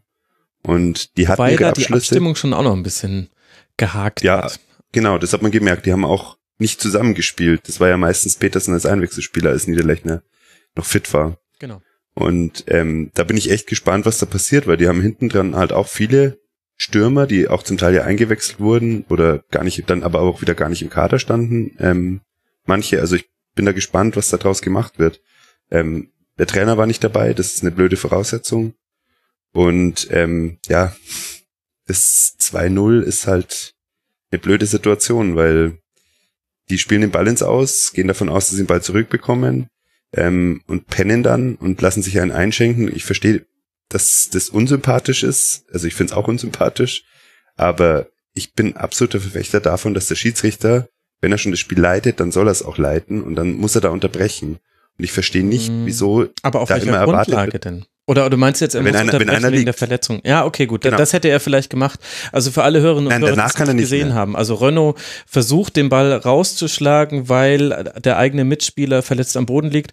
Und ähm, aber ein Freiburger bringt den Ball dann letztendlich über die Linie. Und dann haben die Freiburger vermutlich damit gerechnet, dass Eintracht den Ball beim Einwurf dann zu ihnen wirft und sie ihn dann wieder zu Renault kicken, dass es quasi einen geordneten Spielaufbau gibt und Frankfurt hat aber direkt losgelegt und dann aber auch mit einer sehr, sehr schönen Kombination, das muss man auch sagen. Dann das zweite. Ja, es waren halt, genau, es waren genug Möglichkeiten, das auch zu unterbrechen. Ja. Und wie gesagt, also äh, ich habe, heute gab es die gleiche Szene, ähm, wo der Schiedsrichter dem, ähm, ich glaube es war im Leipzig-Spiel, genau, da ist Demme ähm, gegen den Fuß vom Wittel getreten hat, ist er auch liegen geblieben am 16er. Und der Schiedsrichter, der alte Kind, zeigt an, spielt den Ball ins Aus. Und das finde ich einfach, das obliegt nicht den Spielern das zu tun, sondern der Schiedsrichter leitet das Spiel und der hat zu unterbrechen. Und wenn der Schiedsrichter nicht unterbricht, dann, ähm, dann wird weitergespielt. Ich finde, dann haben wir die Diskussion nicht, weil natürlich, manchmal bleiben auch Spieler einfach liegen. Und äh, das ist, die Spieler suchen halt nach ihrem besten Vorteil. Und die Frankfurter haben in dem Moment gesagt, wir führen 1-0. Wir haben irgendwie, wir fühlen uns im Recht, dass wir den Ball haben. Das war ja auch ihr und, Ball, ja. Genau. Nur halt an einer anderen Feldposition, ja. Genau. Und ähm, uns steht das Wasser bis zum Hals, wir brauchen 2-0. Und ehrlich gesagt, ich, wie gesagt, ich finde es nicht sympathisch, aber ich kann das so gut verstehen, weil es einfach, die sind in so einer schlechten Situation und ähm, ja, dann machen sie halt das Ding. Dann machen sie halt das Ding. Konstantin, jetzt haben wir dich ganz schön lang gar nicht mehr in der Runde drin gehabt. Das ist schön, dass ich euch über eine Frage stelle und dann erstmal besprechen wir eigentlich das ganze Spiel schon. Aber würdest du denn auch bei dem mitgehen, was Jakob gesagt hast, dass du sagst, es war ein glücklicher Sieg für den SC Freiburg? Weil man kann ja auch argumentieren, die Art und Weise, wie man die Chancen vergeben hat, da hat Renault zwar jetzt auch schon einige gute Paraden gezeigt, er musste jetzt aber auch nicht an sein Leistungsmaximum gehen. Also es war ja irgendwie dann doch auch wieder relativ harmlos und die Eintracht dagegen hat das halt wunderbar mit richtig schönen Angriffen. Zwar halt nur wenige davon, aber damit ja auch super ausgespielt. Ja, ich war jetzt nicht direkt überrascht. Äh, ich meine, ich glaube schon, dass äh, Frankfurt in dieser Saison einige Probleme haben wird, weil ähm, es doch den einen oder anderen Abgang gab äh, und nicht nur der Trainer selbst, sondern auch ähm, im Mittelfeld zum Beispiel hat man doch ähm, wichtige Spieler verloren und Freiburg auf der anderen Seite, und da stimme ich so ein bisschen zu, was schon gesagt wurde, äh, man muss die Einkaufspolitik nicht, nicht direkt oder nicht komplett verstehen. Ähm, ich weiß nicht, wie Petersen und Niederlechner, ob das wirklich so gute Synergieeffekte im Sturm gibt. Ähm, und das ganz große Problem für mich ist aber, dass es keinen Spielmacher gibt. Und mit Spielmacher meine ich jetzt auch nicht unbedingt den klassischen Zehner oder Sechser. Es gibt einfach keinen Spielmacher, also der quasi äh, einen Spielzug mhm. initiieren, ja. äh, kreieren kann. Es gibt keinen. Äh, Höfler, Gondorf sind Arbeiter äh, Waldschmidt ist einer, der, der geschickt werden muss. Petersen ist ein Vollstrecker und Niederlechner ist einer, der so ein bisschen umhertriftet. Ähm, und Franz ist auch eher in Richtung Antreiber, Anführer, aber eben kein Spielmacher. Also es gibt den nicht. Ähm, das, man ist nicht die einzige Mannschaft in der Liga, äh, die das Problem hat, aber man, aber bei Freiburg ist es doch schon sehr offensichtlich, weil es nicht mal tendenziell einen gibt auf der Bank oder einen, der vielleicht aktuell verletzt ist, der diese Rolle schlüpfen kann. Ähm, aber es gibt es gibt niemand. Haberer finde ich auch nicht unbedingt als Spielmacher. Ich glaube, der ist ein bisschen, den muss man auch einbinden offensiver. Ähm, also heißt auf, der, auf dem Flügel dann als Tripler in 1 gegen 1 Situationen schicken. Okay, ähm, ich, ich, ich habe den Zentraler gesehen. Ja, ich, das, ja, ich, der ist schon zentral, aber dass er dann ein bisschen raustriftet, so wie à la Reus. Also das heißt, dass der äh, ein mhm. bisschen über, über die Halbräume kommt und dann ins Eins gegen Eins geht. Also ich meine, der kann schon auch äh, auf der Zehnerposition einiges äh, bewirken, äh, über Triplings vor allem und auch natürlich klar ein paar, paar ähm, Schnittstellenpässe und ein paar äh, Ablagen, Doppelpässe mit, mit jemand wie Niederlechner oder Petersen oder vor allem Niederlechner oder Waldschmidt eventuell. Ähm, aber mir fehlt noch ein bisschen der eine, der, den, den man da hat, ähm, der auch das ein bisschen initiieren kann, der vielleicht auch mal zu sich zurückfallen lässt, ähm, und dann auch mal, auch mal überlegt, wo man angreifen muss. Also auch der verlängerte Arm des Trainers. Ähm, aber eben über Passspiel und nicht unbedingt nur über anf anführende äh, Charaktereigenschaften, jetzt wie vielleicht Höfler oder Franz. Ähm, und das ist bei Freiburg ein großes Problem, deswegen sehe ich die auch relativ äh, stark abstiegsgefährdet in dieser Saison. Andererseits ähm, war das ja schon immer so bei Freiburg, dass es eher übers Kollektiv gelöst wurde. Und ich muss sagen, ich habe in dem Spiel, also man muss dazu sagen, die Eintracht ist nicht angelaufen. Also das war höchstens ein Mittelfeldpressing, manchmal sogar tiefer. Das heißt, der SC hatte auch wirklich Zeit und Ruhe am Ball. Aber man hat schon immer wieder geschafft, über die Halbpositionen, also quasi zwischen Strafraum und der Außenlinie, dann die Außen einzusetzen. Also gerade Günther auf dem linken Flügel hat da für ordentlich Betrieb gesorgt. Und das war schon ein Muster, was so in der letzten Saison, also wenn es geplant war, dann hat man es zumindest nicht sehr häufig gesehen. Da fand ich, hat man schon etwas beim SC Freiburg gesehen, was in der letzten Saison gefehlt hat. Ja, also zumindest kann man besser auch hinten raus. Also bei den Freiburgern war ja auch häufig in der letzten Saison das Problem, dass die Mannschaft extremes, äh, extreme Schwierigkeiten hatte, wenn der Gegner angelaufen ist gegen die Innenverteidiger, weil man sich dann mit Flachpässen befreien wollte ähm, und das dann nicht unbedingt so funktioniert hat und man wirklich erst im allerletzten Moment dann zum langen Ball gegriffen hat. Bei Frankfurt, ich, also in dem Spiel gab es, ich meine, ich habe es nicht komplett gesehen, weil wir äh, andere Partien auch noch im Fokus standen, aber äh, es gab ganz selten Situationen, wo wirklich dieses Adi Hütter Pressing ähm, zum Zug kam, mhm, was ja. ähm, ja doch etwas ähm, auch so Red Bull-lastig äh, quasi ist, also so ein bisschen äh, aus der Warte kommt das ja. Äh, ähm, also das hat man selten gesehen. Ähm, ein, zwei Situationen gab's, aber die gibt's ja hier und da bei vielen Mannschaften. Aber äh, also nicht dieser klassische Hütter-Spielstil, der war da nicht zu erkennen. Ähm, deswegen hatte Freiburg ein bisschen mehr Freiräume, aber in der Vergangenheit hatte man eben äh, trotzdem auch ein, den einen oder anderen Spieler, der dann mehr draus machen konnte im Übergangsspiel nach vorn. Ähm, äh, da sehe ich ein bisschen Probleme. Wenn das gegen Frankfurt schon nicht so ganz so gut funktioniert, dann ähm, in einem Heimspiel, dann wird das tendenziell eher noch schwieriger gegen ein, einige andere Mannschaften in der Bundesliga. Ähm, und ja, das ist eben so ein bisschen das Problem, ähm, glaube ich, im Moment. Und man wird da jetzt auch niemanden holen, der jetzt da in die Lücke reinstößt, sondern man wird wirklich noch mehr auf diese, auf dieses Kollektiv Kollektivist, äh, Kollektiv setzen. Ähm, und das ist ja auch Streich. Also Streich sieht das ja auch so. Der möchte ja diese Intensität und der möchte, der will quasi wahrscheinlich das Spiel auch austauschen, wenn es sein muss. Also der äh, sitzt ja nicht ganz so auf diese Schlüsselakteure, sondern mehr darauf, okay, es gibt das System ähm, und es gibt die Spieler, die 100% gehen an dem und dem Spieltag. Ähm, also das ist ja auch Streichs Philosophie und deshalb ähm, wird sich das wahrscheinlich dann auch so über die Saison durchziehen. Ich habe da trotzdem Bedenken, dass das in dieser Saison so gut funktionieren wird. Ähm, und mein Frankfurt muss man kritisch sehen. Ähm, weil ich glaube, die sich, also die sind in der Selbstfindungsphase, wenn überhaupt, und ähm, könnten erhebliche Probleme bekommen, wirklich an die Leistung der vergangenen Saison anzuknüpfen. Ähm, mal sehen. Im Übrigen, Endika in Verteidigung einer der vielen Franzosen, der jetzt äh, auch in der Bundesliga spielt. Und gutes Gerade, gerade in, in Innenverteidigungen gibt es ganz viele Franzosen mittlerweile. Sehr ordentlich, elf klärende Aktionen gehabt. Jakob hat sich jetzt schon mehrmals entmutet und ist, glaube ich, ganz aufgeregt, weil er irgendwas loswerden möchte. ich habe nicht gewusst, dass du das siehst. Ähm, ich höre es mal lieber. Ich habe die oh. Ohren eines Adlers. Haha. Ganz gut. Ähm, ja, also ich sehe schon, dass Freiburg die Unterschiedsspieler unter Streich immer hatte. Ähm, Stichwort Philipp und Grifo, die waren halt schon, also er hat schon immer Spieler drin gehabt in den sehr guten Freiburger Jahren, die auch wirklich deutlich da ähm, rausgestochen sind. Und ich glaube, mit Niederlechner und Petersen ähm, sind das halt jetzt die Abschlussspieler und nicht mehr die, die Vorbereiter. Hm. Ähm, ich sehe das auch kritisch, absolut. Ähm, Habe ich nicht viel gesehen, was mir total Angst macht, dass Freiburg ähm, weit vor den Abstiegsplätzen landet. Äh, aber man weiß es nicht. Bei ähm, Frankfurt haben wir jetzt die Situation, dass ähm, Kostic jetzt noch dazukommt, also die äh, Flügelzange aus vom HSV quasi übernommen wurde. Ich weiß nicht, wie gut das ist. Viel, viel Frankfurt. Flügelzange oder Geflügelzange, das wissen wir dann in ein paar Wochen.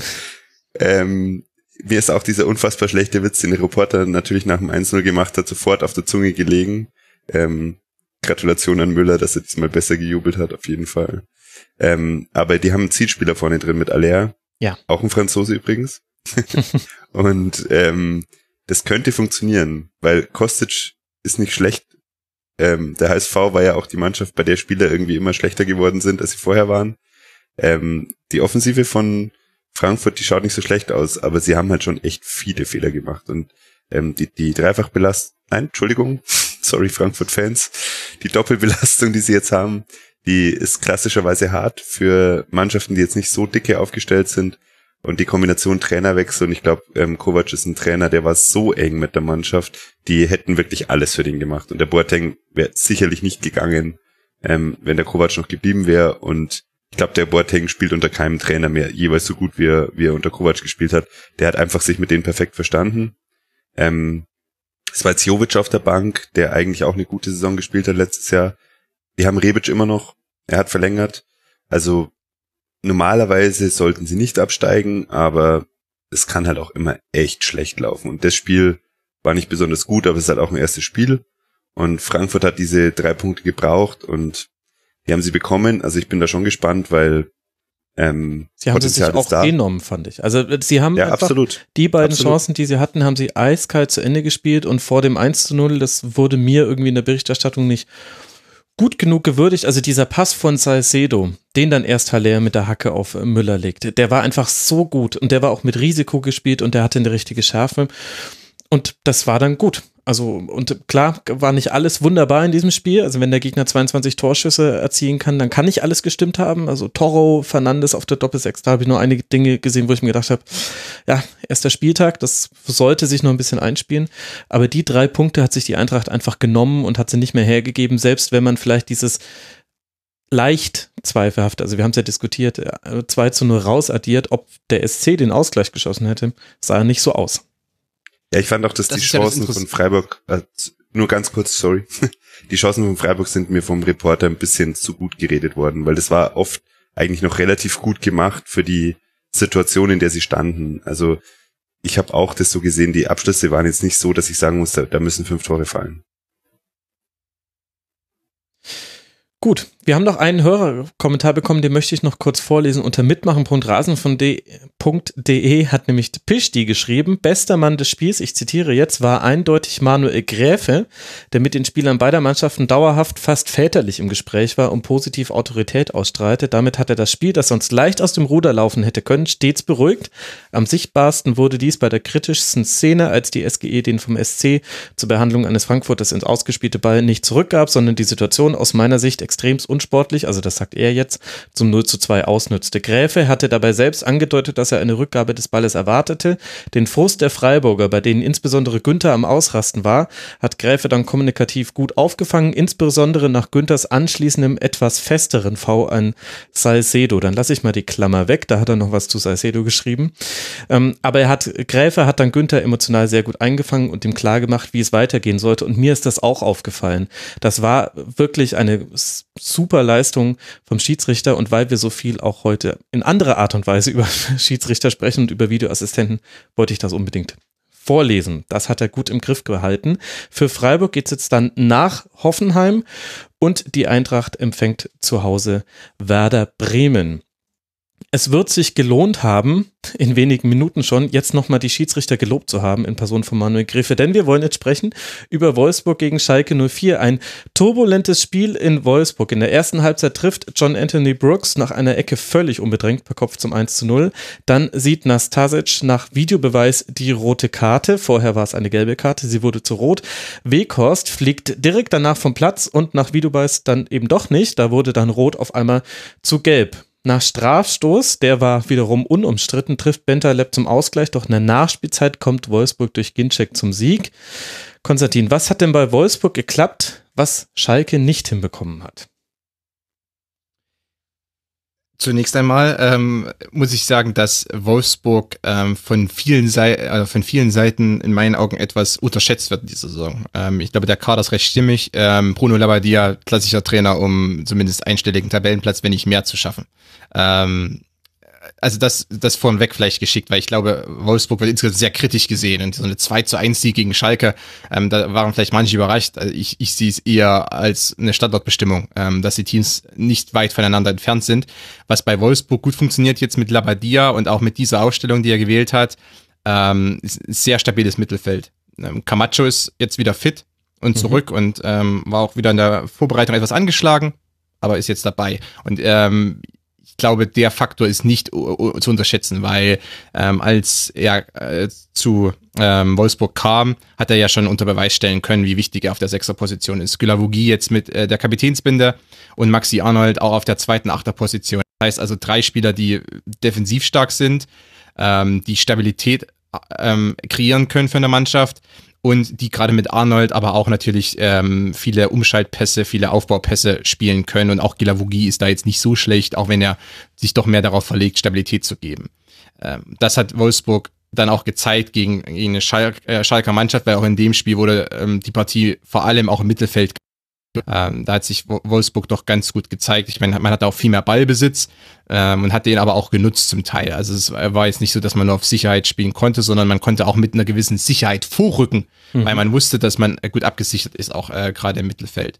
Und weil man auch nicht angelaufen wurde. Also Schalke hat auch das gemacht, was wir in der letzten Saison ja auch häufiger gesehen haben. Man hat gesagt, okay, ihr nehmt jetzt erstmal den Ball und versucht zu kommen, wir warten dann hier ab der Mittellinie auf euch. Also es gab auch die Phasen, in denen man weiter rausgeschoben hat, aber vor allem in der ersten Halbzeit war Schalke schon arg passiv, fand ich. Ja, wie auch in der vergangenen Saison gab es immer diese Phasen, als man äh, mit äh, Guido Burgstaller und ähm, Harit oder wem auch immer, dem, dem oder Di Santo dann wirklich erst ab der Mittellinie angefangen hat, langsam anzulaufen. Und bei dem Anlaufen ging es mehr darum, man hat dieses sehr äh, mechanische Anlaufen ge gemacht, also immer den Ball, den Ballführenden kurz angegangen, dass der weiterpasst, dann wieder zurückgezogen. Also das ist ja auch mhm. nicht, das ist ja auch so ein bisschen Pseudodruck, den man ausübt. Man, man stellt den Gegner, dass er nicht vorankommt, aber man setzt ihn nicht unbedingt unter Druck. Also da ähm, wird ein ein Anthony Brooks oder ein Robin Knoche, die werden da jetzt keine Schwe Schweißperle deshalb äh, über ihre Stirn rollen sehen, äh, wenn da die ganz leicht angelaufen werden, deshalb, weil sie ja schon wissen, dass eigentlich nichts weiter passiert. Ähm, genau, also das ist ja die große Frage eigentlich, wenn es um Schalke geht und in dem Spiel ähm, wurde sie nicht beantwortet.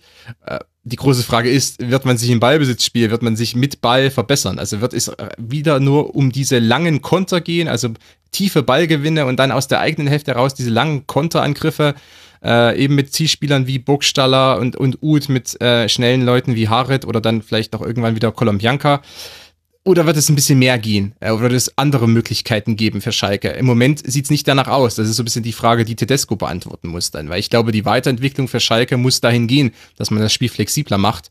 Ähm, andernfalls ähm, kann es sein, dass man eben nicht wie in der vergangenen Saison dann viele Partien ähm, schadlos defensiv übersteht und dann die ein oder andere Tor erzielt, sondern dann eben auch in Partien wie jetzt gegen Wolfsburg ähm, dann ein in Rückstand gerät, auch wenn man wieder zurückkommt, am Ende noch verliert ähm, oder zumindest allenfalls einen Punkt holt. Und da was, muss, was äh, auch ein interessanter Unterschied zur letzten Saison ist bei Schalke. Also in der 93. Minute zum einen, dass äh, da überhaupt der Spieler noch so frei steht. Ich glaube, es war der Pass auf Gerhard. Das muss ich gerade nachgucken. Genau, langer Ball auf Gerhard. Aber auch, dass Naldo da so tief gestaffelt steht, dass er das Abseits aufhebt. Das war so ein deutlicher Abwehrfehler, den man von Schalke jetzt schon länger nicht mehr gesehen hat. Und in dem Spiel gab es häufiger Wackler. Also Wolfsburg ist ja aggressiver angelaufen und vor allem Salif Sané hatte man sich da in der ersten Halbzeit ganz schön ausgeguckt. Der hat da einige einige Bälle auch verloren. Das fand ich, also da hat man gesehen, dass auch das Prunkstück der letzten Saison, nämlich diese Dreier-Fünfer-Kette gegen den Ball,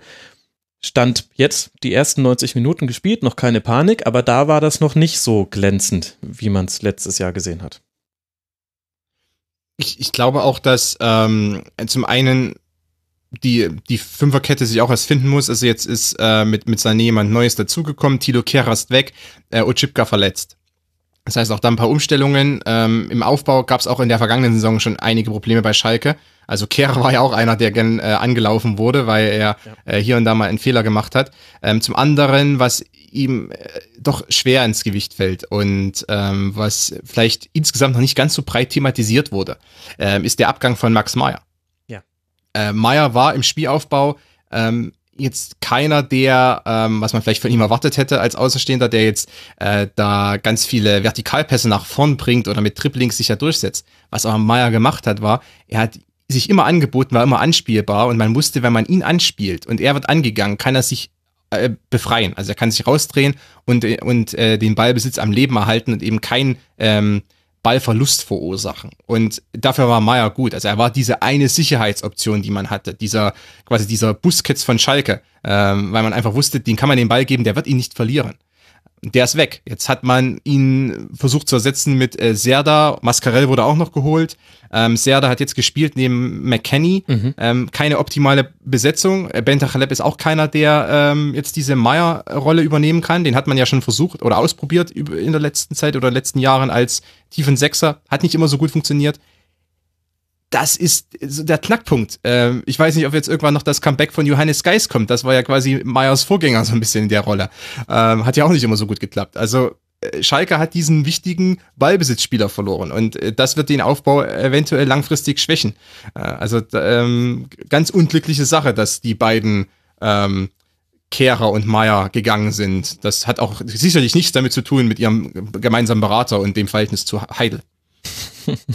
Ironie im Podcast funktioniert nicht immer, Konstantin. Aber also, okay, ich glaube, wir konnten, sie, wir konnten sie ganz leicht raushören. Jetzt haben wir schon ganz schön viel über Schalke gesprochen und Wolfsburg eher am Rande behandelt. Jakob, was hat dir denn bei Wolfsburg gefallen? Mich hat äh, Steffen ein bisschen überrascht. Ähm, ich finde auch, dass sie sehr zerstörerisch aufgestellt haben, also System gespiegelt. Ähm, ausgenutzt, dass Sané, also ich mich jetzt gewundert, beziehungsweise nicht gewundert, weil ich wusste ja, dass Dambuli ausfällt, aber ich sehe Sané eher als zentralen Mann, als Entlastung für Naldo und verstehe nicht, wie die beiden zusammenspielen in der Dreierkette und da hat man gemerkt, dass Schwierigkeiten gegeben hat. Ähm, aber die haben an sich geglaubt, die, die haben das gut rausgespielt. Ich finde nicht, dass Arnold überragend ist ähm, als bester individueller Offensivspieler im zentralen Mittelfeld ähm, Finde ich schwierig, aber es hat funktioniert in diesem Spiel. Äh, Castells ist Riesentorhüter. Also er hat gegen Embolo, wie er das Ding geholt hat, wieder mhm. Wahnsinn. Ich bin schon seit Jahren Fan von Castells, habe immer nicht verstanden, warum der ausgebotet wurde in Hoffenheim und in, in ähm, Wolfsburg auch am Anfang, wo Benaglio noch da war. Ja. Der hat super gespielt. Ich glaube, dass Brooks fit ist. Ähm, es ist Wahnsinn. Der Typ schaut aus, als wäre er zwei Meter größer und zwei Meter breiter als jeder Gegenspieler. Das macht auch viel aus und ganz, ganz wichtig ist für ein Team, das, äh, ich sehe es auch nicht als gegen den Abstieg spielend, aber auch nicht um die internationalen Plätze, den Standards und das hat halt einmal wunderbar funktioniert. Ja. Ähm, er konnte es, glaube ich, selber nicht fassen. Hat man auch ziemlich deutlich beim Jubel gesehen. ja. Und ich glaube, er war nur froh, dass er ihn nicht vorbeigemacht hat, weil wenn du so frei zum ja, Fußball kommst, dann, da denkst du dir auch, oh Gott sei Dank kam der aufs Tor. Puh. Ja, Fährmann war noch dran. Ich glaube, der hat ein bisschen geschwitzt. Hm. Ähm, und es spricht halt schon sehr für eine Mannschaft, wenn sie hinten draus nochmal einen sauberen Spielzug hinlegt. Und da hat halt Schalke wirklich auch überraschend aufgemacht, selber eine Chance gehabt, dann nicht gescheit zurückgegangen. Und ähm, das haben sie dann schön genutzt. Und Ginzek ist ein sehr, sehr guter Stürmer, wenn er fit bleibt ähm, das könnte ein guter Zielspieler sein, aber ich sehe nicht, dass es für weit, also keine Ahnung, Mittelfeld glaube ich reicht zu Wolfsburg, aber für weiter oben, da fehlt mir einfach ähm, ja Kaderstärke auch im, im Spiel mit dem Ball. Ja, und wir können das ja alles ganz gut auf uns zukommen lassen. Die Prognosen mussten ja in der letzten Rasenfunkschlusskonferenz abgegeben werden. Das ist ja eigentlich das Gute. Wer mir noch ganz gut gefallen hat, war Roussillon. Also bei allen auch Wacklern, die es dann hin und wieder auch gab, wenn Ud und Caligiuri ein bisschen das Zusammengespiel gefunden haben. Aber der hat schon relativ mutig immer wieder rausgeschoben. Und da hat ihm Arnold auch ganz gut geholfen. Und das hat mir gut gefallen. Und da hat man auch einige Probleme bei Schalke gesehen. Jetzt müssen wir noch kurz. Und wo kommt der her? Frankreich. genau. Genau. Genau. Ich muss noch ein anderes Wort für Invasion finden, dann kann das ein Sendungstitel werden. Aber Franzoseninvasion kann ich es nicht nennen. Dann äh, nee, locken wir die falsche Hörergruppe an. Ist ein bisschen schwierig, äh, glaube ich. Sie sind wieder wir da. Elsass-Lothringen. Äh, äh, wir, wir, müssen, wenn wir eh schon bei heiklen Witzen und heiklen Themen sind, dann können wir jetzt auch kurz über die beiden Videobeweisszenen noch sprechen. Wir müssen es jetzt nicht bis ins Detail debattieren. Aber wir haben einmal in der 65. Minute, Minute Nastasic, der kommt zu spät und tritt mit gestrecktem Bein gegen Weghorst einen Ball weg. Der Schiedsrichter Patrick Ittrich schaut sich die Szene nach einem Hinweis von Wolfgang Stark noch einmal an und wandelt, dann die gegebene gelbe in eine rote Karte um. Konstantin, war das für dich eine vertretbare Entscheidung und auch eine für dich nachvollziehbare Anwendung des Videoassistenten?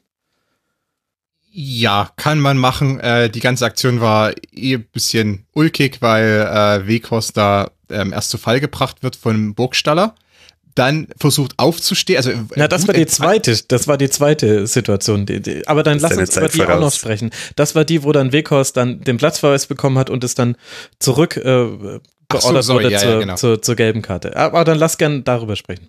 Ja, weil das war einfach, das habe ich mir gemerkt, das habe ich immer noch vor Augen, weil Wekost ähm, äh, also gezeigt hat, dass er kein Balletttänzer ist. Ähm, er geht erst zu Boden, also er wird von Burgstaller zu Boden gebracht, versucht aufzustehen, also ganz wutentbrannt, fällt wieder hin, fällt dann über, äh, steht dann doch wieder auf, fällt über einen anderen Schalker und äh, gibt äh, der Schulter von Burgstaller eine Kopfnuss und hat dafür erstmal rot gesehen. Und dann hat der Schiedsrichter sich nochmal angeschaut und äh, wahrscheinlich hat dann Idrich gedacht, also für die Aktion kann ich ihr jetzt eigentlich keine rote geben. Er hat ja nur die äh, Schulter von Burgstaller äh, geheadbuttet. Also ich weiß nicht. Also es war jetzt halt, die haben ja immer wieder die Wiederholung eingespielt und es war einfach nur köstlich, äh, wie Weghorst sich da zum äh, und so gemacht hat, ja. gemacht hat quasi. er war dir also zu billig und dann irgendwie in letzter Konsequenz. Ja, ich musste ihn doch bringen, es ist einfach zu einfach gewesen. ähm, ja, also das, das war, aber das Problem war bei den ganzen Aktionen, ähm, äh, also was, wir, was ich vorhin schon kurz angedeutet hatte, es ist einfach so, dass das hat Minuten gedauert und ähm, ich weiß gar nicht, wie viel Nachspielzeit, es waren sechs Minuten Nachspielzeit am Ende, aber ich hätte ja. gedacht, es müssten 10, 10 15 ja. sein, weil da hat, also das zwischen der 50. Minute und der 70. Ähm, als dann Wekos die gelbe nur bekommen hat und es weiterging.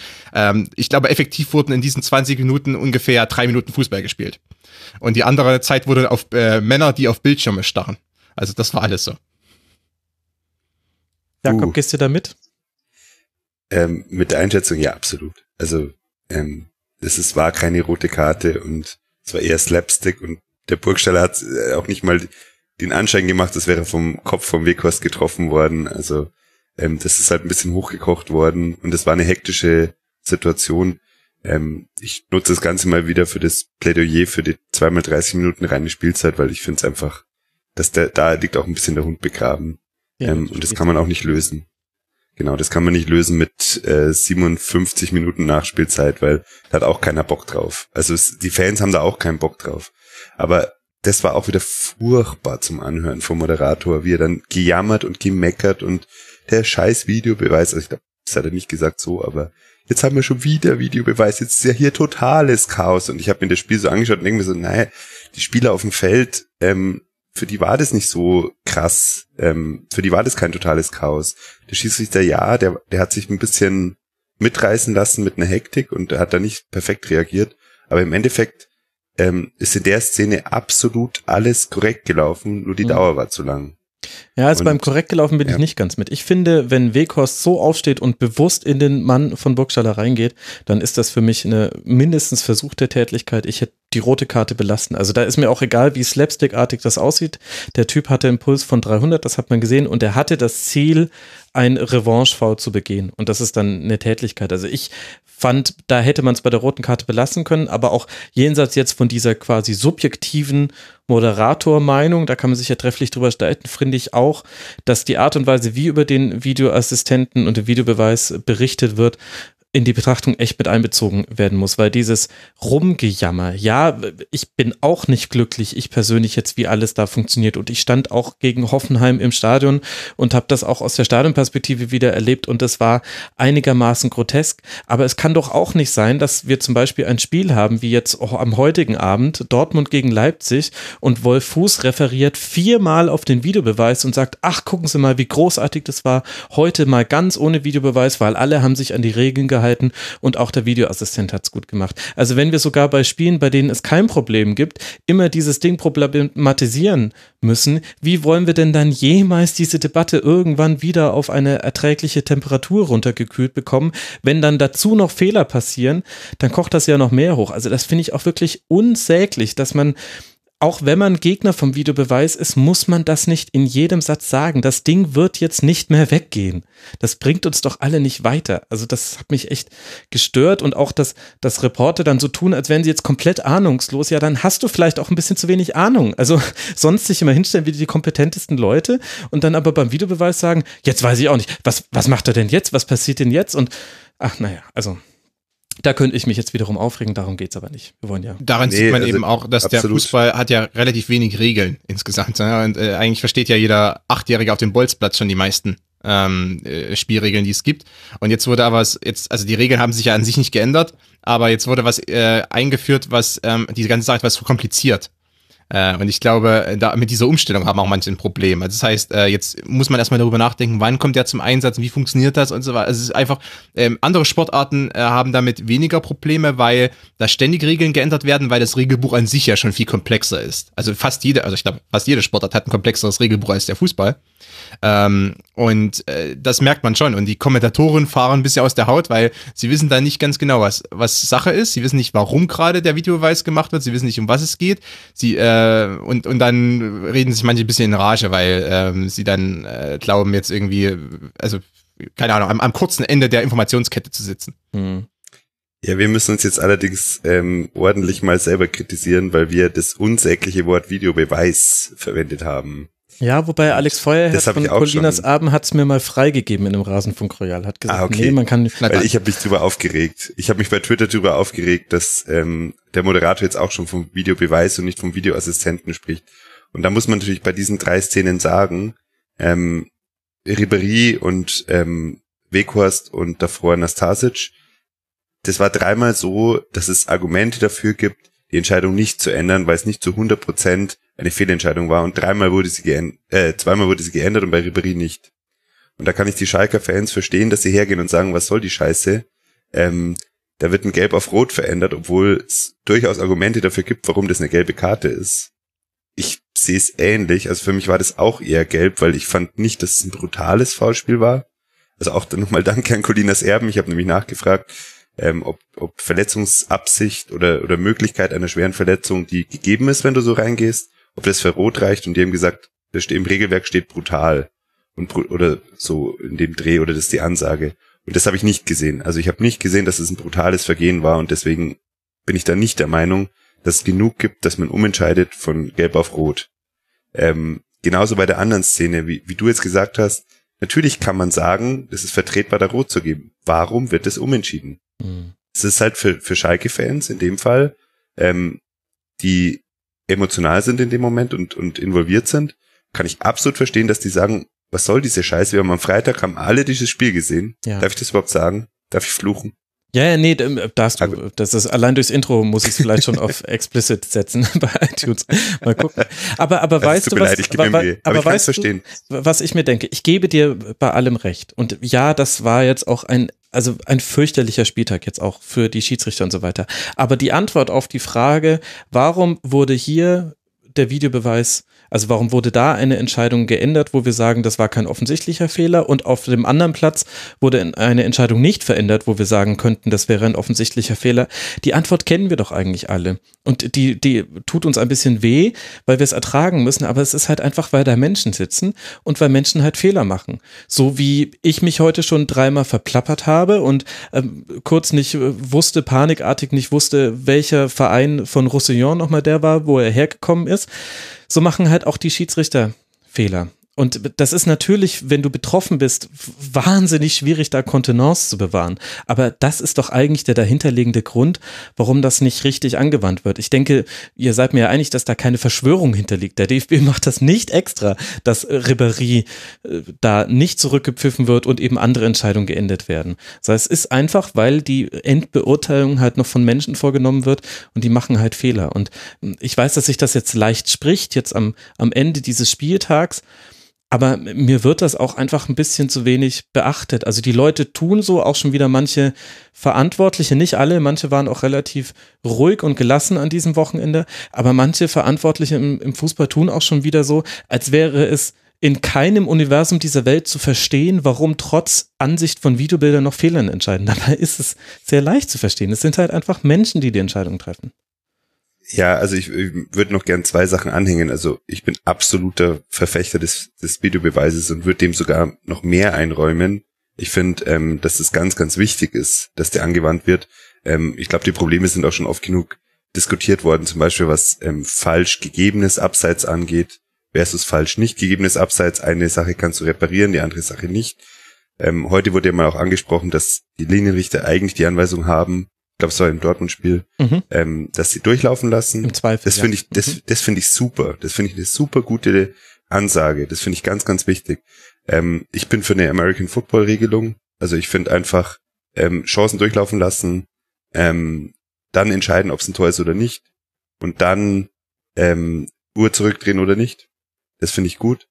Ähm, und das Zweite ist, dieses unsägliche Laufen zum Bildschirm. Das kannst du im Basketball machen, da wird's gemacht, weil dieses Feld einfach viel kleiner ist. Aber das kann man doch nicht im Fußball machen, wo der Schiedsrichter 100 Meter, also 50 hin, 50 zurück manchmal laufen muss, um auf den Bildschirm zu schauen. Warum muss es der Schiedsrichter machen? Warum kann ich nicht? Ja, weil der Schiedsrichter die Entscheidung treffen soll. Das ist ja, der, der Unterschied. Beim Football treffen sie die Entscheidung in New York.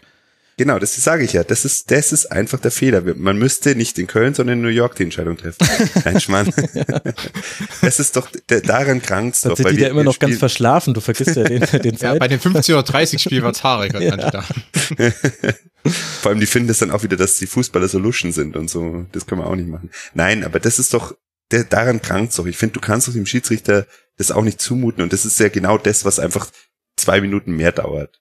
Und was halt das sind so, so Krankheiten. Ich verstehe, dass sie versuchen, den Schiedsrichtern ähm, irgendwie auf dem Feld die Kontrolle zu lassen. Ich sehe da aber zum Beispiel im Football kein Problem. Die Schiedsrichter haben die ähm, Kontrolle am Feld. Und ja, die Sportarten sind unterschiedlich. Vielleicht funktioniert es auch nicht, wie ich es mir vorstelle. Aber ähm, das sind so die Sachen, die, die ich finde, die man, die müsste man anwenden, die müsste man ändern. Und wir müssen ihn einfach beibehalten. Auch wenn mein persönlicher Lieblingstrainer in der Bundesliga auch einer von denen ist, die ganz schön geschimpft haben. Dieter Hecking also Kölner. geschimpft? Nee, Dieter Hecking. okay. Jetzt haben wir uns hier ein bisschen verplappert. Ich würde sagen, wir machen das Thema an der Stelle mal zu. Es wird in dieser Saison noch häufig genug aufgemacht, aber vielleicht können wir alle versuchen, ich schließe mich da auch ausdrücklich mit ein, dass wir es nicht immer mit Puls 180 wieder neu aufmachen, dieses Thema. Und lasst mir bitte Colinas Erben auf Twitter in Ruhe. Ihr müsst nicht einer Meinung mit denen sein. Es ist aber auch nicht die Aufgabe von Klaas und Alex, euch nach dem Mund zu sprechen. Was da am Wochenende passiert ist, war nicht schön. Hast du mich gerade zitiert? ich habe es ungefähr genauso geschrieben. Meine 65 Follower waren brav. Ja, vor allem ich habe noch, das tat mir so wahnsinnig leid, ich habe ja auch noch einen doofen Tweet abgesetzt, aber ich hatte alles nicht mitbekommen. Ich war im Stadion und habe auf dem Weg aus dem Stadion heraus noch einen Tweet abgesetzt, hey, Colinas Abend, wie sollen wir jetzt eigentlich die Saison der Schiedsrichter bewerten? Gleich stark wie im Vorjahr mit Anführungszeichen, weil ich überhaupt nicht mitbekommen hatte, was es für eine Aufregung gab. Das tat mir dann sehr leid im Nachhinein, möchte ich mich an der Stelle auch nochmal entschuldigen. Ich wollte da alles bloß nicht noch irgendwie Öl ins Feuer gießen. Wolfsburg spielt jetzt dann in Leverkusen und Schalke empfängt zu Hause Hertha BSC und wir nähern uns mit großen Schritten auch endlich diesem Hertha-Spiel. Vorher müssen wir allerdings noch über Fortuna Düsseldorf gegen den FC Augsburg sprechen. Düsseldorf mit Friedhelm Funke wieder zurück in der ersten Fußball-Bundesliga. Augsburg gewinnt aber diesen Auftakt und diese Rücke in die Liga durch zwei Kopfballtreffer. Einmal Hinteregger in der 57. Minute und dann André Hahn in der 76. Minute drehen ein 0 zu 1 nach Abwehrfehler und guter Flanke auf Benito Rahman. Der hatte dann eben das 1 zu 0 erzielt. Konstantin Augsburg hat souverän und abgeklärt begonnen, dann aber irgendwie die Spannung verloren. Ich fand, dass da das 1 zu 0 auch fast ein bisschen sinnbildlich für steht. Kannst du das taktisch erklären, warum es diese Dynamik im Spiel gab? Äh, Augsburg leidet an ähm, einem Symptom, was äh, ein Symptom oder ähm, einer Krankheit, äh, die in der Bundesliga relativ verbreitet ist. Ähm, Dem Videobeweis. Bedeutet, ja, äh, das wird sein. Nein, also das, das ist äh, ein Problem, was auch äh, beispielsweise Werder Bremen hat, ähm, Stuttgart, ähm, dass sie äh, dominant oder zum Teil dominant auftreten können oder auch in eine Partie gehen, gute Chancen haben, ähm, aber dann eben nicht das Tor erzielen. Also äh, bis zum bis äh, bis zum Geg oder bis zum Gegentor, also bis zum Tor von Düsseldorf hatte ja ähm, Augsburg auch schon vier Schüsse aufs Tor abgegeben. Also ja. das heißt, man hatte auch die Chance äh, in Führung zu gehen. Da fällt das Tor eben dann nicht. Das gehört so ein bisschen zum Fußball dazu, das kann passieren. Ähm, aber dann äh, fehlen die Mittel, um äh, weiter das Spiel unter Kontrolle zu halten äh, über einen längeren Zeitraum. Also das heißt, wenn dieses frühe Tor nicht fällt, dann wird man am gewissen Punkt ähm, dann die Partie aus der Hand geben, weil diese Mechanismen zum Teil nicht da sind, ähm, um dann auch mal ein bisschen auf Sicherheit zu gehen. Ähm, entweder das liegt einerseits entweder am Trainer, dass der das äh, seiner Mannschaft nicht unbedingt sagt und vielleicht auch nicht vermittelt im Training, wie man auch auf Sicherheit spielen kann für, für fünf oder zehn Minuten. Das macht vielleicht das Spiel langweilig für den Zuschauer, aber für die eigene Mannschaft äh, gibt es Sicherheit. Ähm, das passiert eben dann nicht und eine Mannschaft wie Düsseldorf kommt dann zurück, startet den ein oder anderen Angriff und Augsburg wird dann unsicher. Und das äh, ist in der, der Partie recht deutlich geworden. Die, die Abwehr von Augsburg ist anfällig und ähm, Düsseldorf hat das dann genutzt und dann hat äh, Augsburg eben sich äh, stärker zurückgezogen, weil man äh, nicht wusste, wie man darauf reagieren sollte. Ähm, im, im, besten Fall wäre es eben so, wenn Düsseldorf zu der ersten oder zweiten Chance kommt und dann mehr Druck macht, dann äh, schafft man es als Augsburg, den Ballbesitz zu halten, ähm, den ein oder anderen Nadelstich zu setzen, aber insgesamt wenig zuzulassen für zehn Minuten oder eine Viertelstunde bis zur Halbzeitpause vielleicht. Ähm, das hat eben nicht funktioniert. Und äh, wie gesagt, Augsburg ist nicht die einzige Mannschaft, andere werden dann auch unruhig und es fehlt dann so ein bisschen. Und da reicht eben nicht, dass man vielleicht Daniel Bayer hat, aber, aber ähm, da braucht man mehr und da braucht man andere Spieler auch noch im Aufbau und im Mittelfeld, die dann da mit agieren. Das äh, war eben nicht der Fall bei Augsburg. Dann bringt man äh, Düsseldorf zurück in, in die, oder bringt man Düsseldorf in die Partie. Ähm, was mich jetzt auch nicht komplett überrascht. Ich glaube, die Düsseldorfer Mannschaft ist ja nicht so schlecht, gerade auch im Umschaltspiel. Äh, ich meine, die insgesamt zelebrieren die nicht unbedingt den Fußball unter Friedhelm Funke. Auch schon in der zweiten Liga haben sie das nicht getan. Ähm, also rein spielerisch war das jetzt äh, nicht unbedingt besser als, als der erste FC Nürnberg, ganz im Gegenteil. Und ähm, aber von der Qualität her äh, ist die Mannschaft ja nicht ganz so schlecht, selbst nach dem Neuhaus-Abgang. Ähm, hat man das, ähm, hat man eine ganz passable, gute Mannschaft äh, auf dem Platz, die zumindest äh, Chancen hat, den Abstieg zu vermeiden. Ähm, und das wurde dann schon deutlich, bis dann Augsburg es geschafft hat, äh, durch dieses Tor von Hinteregger wieder zurückzukommen. Aber das war ja auch noch eine Standardsituation. Das heißt, also Augsburg brauchte dieses schmutzige Tor mehr oder weniger ähm, um dann wieder in die Partie reinzukommen. Und dann äh, hat man auch wieder die Klasse gesehen im Aufbau und äh, im Umschaltspiel bei Augsburg. Aber wirklich, man brauchte diese, dieses bisschen dreckige, oder was heißt dreckige Tor, aber es lief eben aus dem Spiel raus wenig. Mhm. Ja, gut, und dadurch, dass es noch die Diskussion gab, hat äh, Daniel Bayer, also er hat seinen Gegenspieler bei einem Zweikampf, ja, ich würde sagen, zehn Sekunden vor dem Tor im Gesicht erwischt mit der Hand. Da gab es dann auch die Diskussion, muss der Treffer deswegen zurückgenommen werden. Deswegen äh, unterstützt das auch nochmal dann schmutzig. Es gibt bestimmt äh, Fortuna Düsseldorf-Fans, die das dann so unterstützen würden. Jakob, du hast ja Düsseldorf beobachten dürfen in der letzten Zweitligasaison. Was hat sich denn da verändert und hat dich das überrascht, wie man jetzt hier gegen den FC Augsburg aufgetreten ist? Ähm, ja, also personell hat sich natürlich schon sehr viel verändert. Mhm. Also mit Morales, der bei Ingolstadt keine gute Saison hatte, mit Zimmermann, der wenig gespielt hat, ähm, und mit Rensing im Tor und Stöger auf der 10 ähm, haben sie doch viel gemacht. Ähm, Rahman war letztes Jahr schon sehr wichtig ich finde, ähm, dass Riesenstimmung war. Das hat man am Fernseher gesehen. Also es war wirklich, ähm, was die Fans abgerissen haben im Stadion, war toll.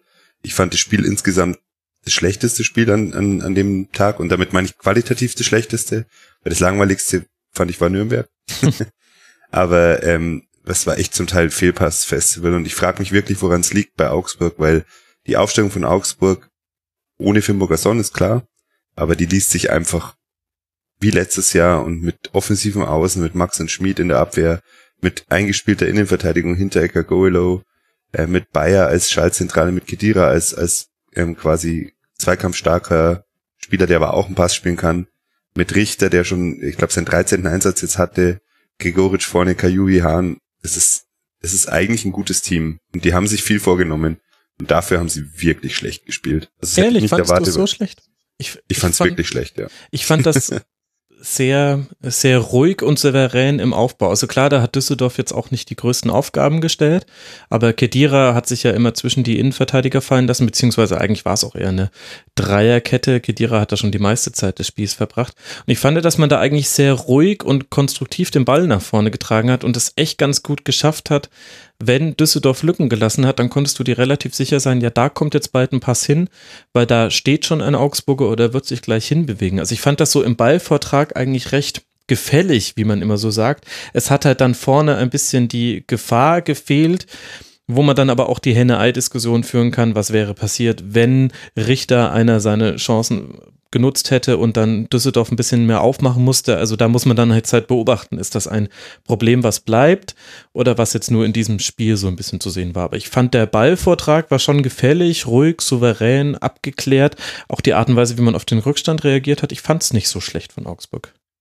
Echt, also ich habe viele Fehlpässe gesehen und vor allem die Giefer-Hinteregger-Kombination. Ich glaube, die dürfen, Giefer darf den Hinteregger nicht mehr anspielen. Ich glaube, der kriegt dann ein Verbot vom Trainer, weil das war, glaube ich, drei oder vier Mal, wo das wirklich ins Auge gegangen ist oder fast ins Auge gegangen wäre. Und ich glaube, wir, also ich fand Düsseldorf insgesamt relativ bieder, weil die hatten schöne Situationen und haben das gerade über eben Zimmer und Rahman, das war, das ist eine gute Flügelzange und. Zimmer ist auch wirklich schnell, also es gefällt mir, was die machen. Gieselmann ist auch, der schiebt von hinten richtig ja, gut an. Zimmermann hat ein gutes mhm. Spiel gemacht.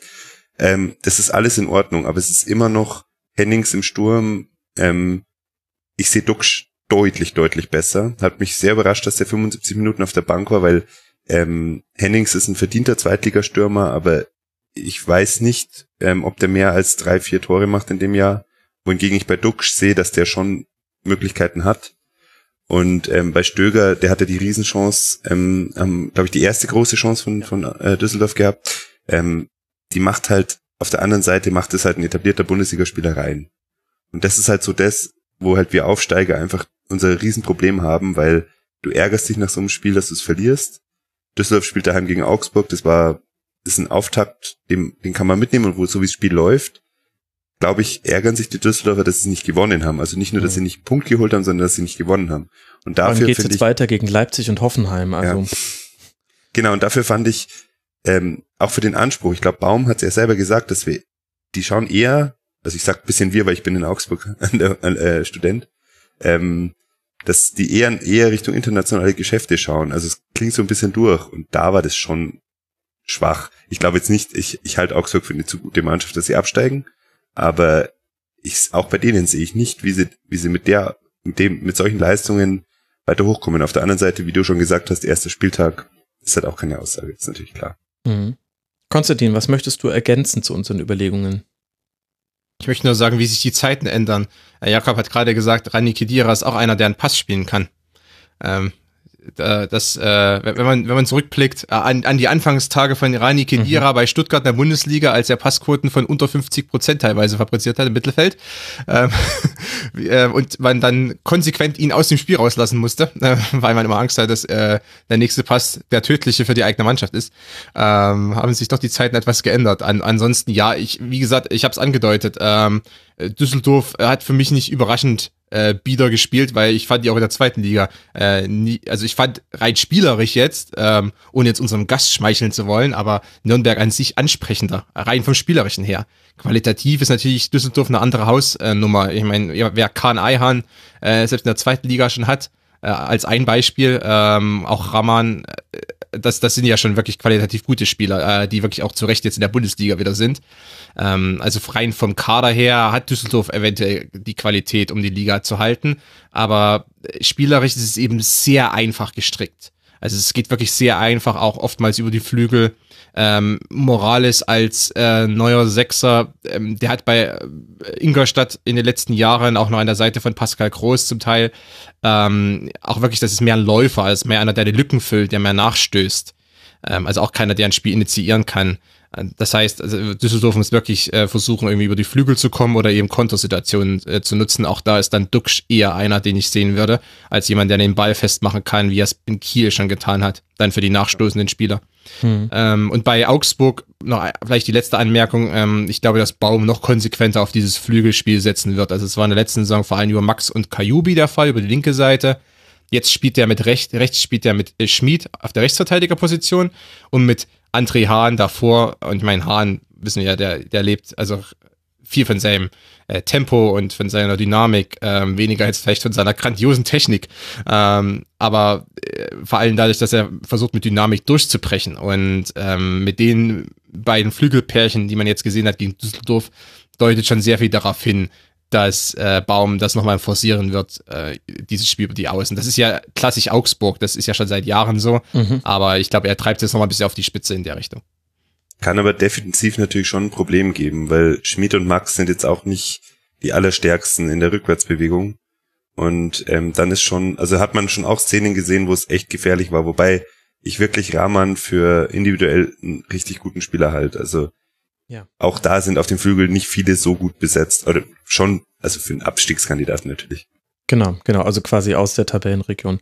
Da würde ich dir schon recht geben. Ja, wir können das ja beobachten, wie das Augsburg so hinkriegen wird. Jetzt dann im Heimspiel gegen Borussia Mönchengladbach ist die nächste Partie und äh, Fortuna Düsseldorf, wie vorhin schon erwähnt, muss jetzt dann nach Leipzig reisen.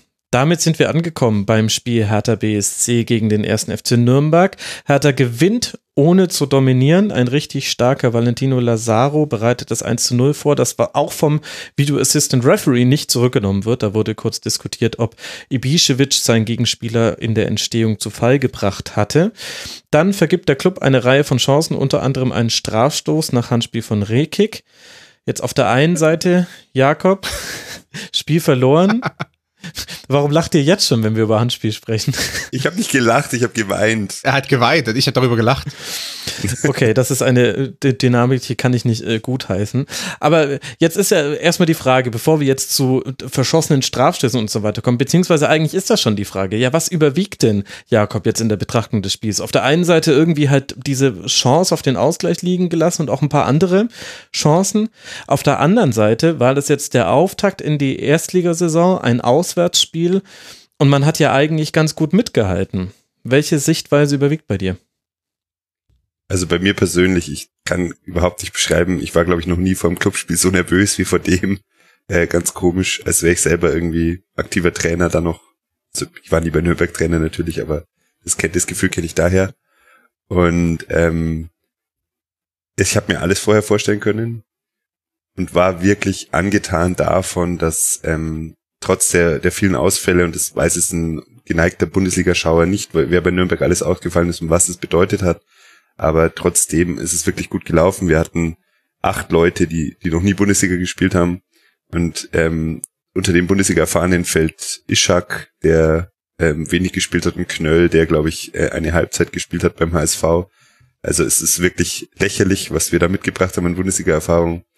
Ähm, und auch unsere Vorbereitung war schwer zu, zu sehen, was wir da ähm, auf die Platte bringen und dafür war es in Ordnung. Ähm, auch weil ich Hertha zwar im Spiel mit dem Ball, ähm, glaube ich, nicht loben brauche. Das war nix, aber das ist ja wohl seit Jahren so. Und ich halte sie für defensiv schon gut genug, dass sie, dass es eine Aussage ist, warum Nürnberg so wenig Chancen hatte. Und das ist einfach Fakt. Wir hatten sehr wenige Chancen. Hm. Ähm, als letztes Jahr waren wir sehr erfolgreich in der Offensive. Ähm, das lag zum Teil an den Ausfällen, aber da müssen wir dran arbeiten und das könnte halt der Grund sein, warum wir eventuell absteigen am Ende vom Jahr, ist wirklich, dass wir uns schwer tun, Chancen rauszuspielen. Also das wird so ein bisschen der Knackpunkt sein.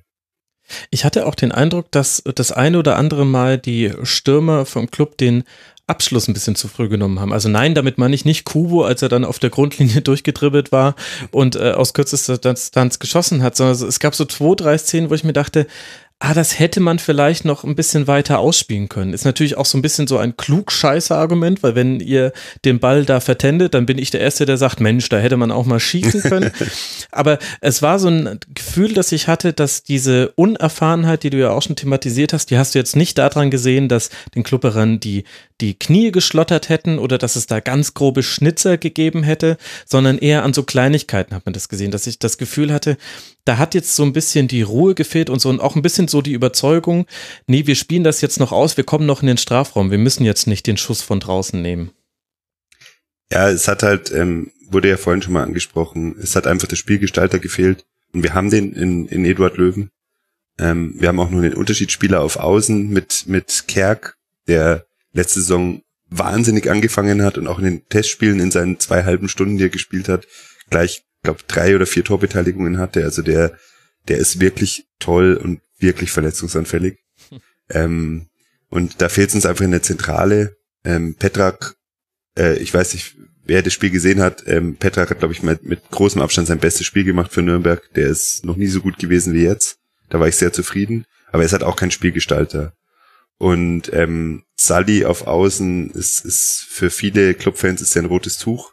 Mhm. Ähm, ich glaube, neutrale Fans haben in dem Spiel gesehen, weil er hatte wirklich alles Schlechte, was er macht, äh, rausgegraben. Warum? Ähm, da fehlt's einfach. Uns fehlt ein Außenstürmer da auf der Position. Aber es ist mit Srelak einer ausgefallen, der, der sehr viel links außen gespielt hat in, in der Vorbereitung und das dann einen guten Schritt gemacht hat. Und Löwen hat die Position gespielt in der Rückrunde, war ja auch in der Kicker-Rangliste in der Rückrunde auf, auf rechts außen, nachdem er in der Vorrunde auf Innenverteidiger gelistet war. Und ähm, das hat uns dann einfach wirklich gefehlt, plus Everton als Innenverteidiger, der sehr, eine sehr starke Saison hatte. Und äh, ja, der individuelle Schnitzer war halt trotzdem da. Also der Fehler ähm, von Leibold im, im Defensivzweikampf, mhm. ähm, den, ist leider ein Fehler, der passiert Leibold ein paar Mal in der Saison und in der Bundesliga heißt es einfach immer Gegentor. Ja, wobei halt, ich finde, also ja, klar, ja. hat sich dann natürlich von Lazaro schon, also hat er den Weg aufgemacht, den du eigentlich nicht aufmachen solltest, nämlich den zur Grundlinie, aber die Innenverteidiger hätten eigentlich sich auch schon ganz gut in den Passweg zu Ibišević stellen können. Also ich genau. glaube, es war Mühl, genau. der da, ich, ich weiß gar nicht warum, aber der hat sogar noch einen Schritt weggemacht.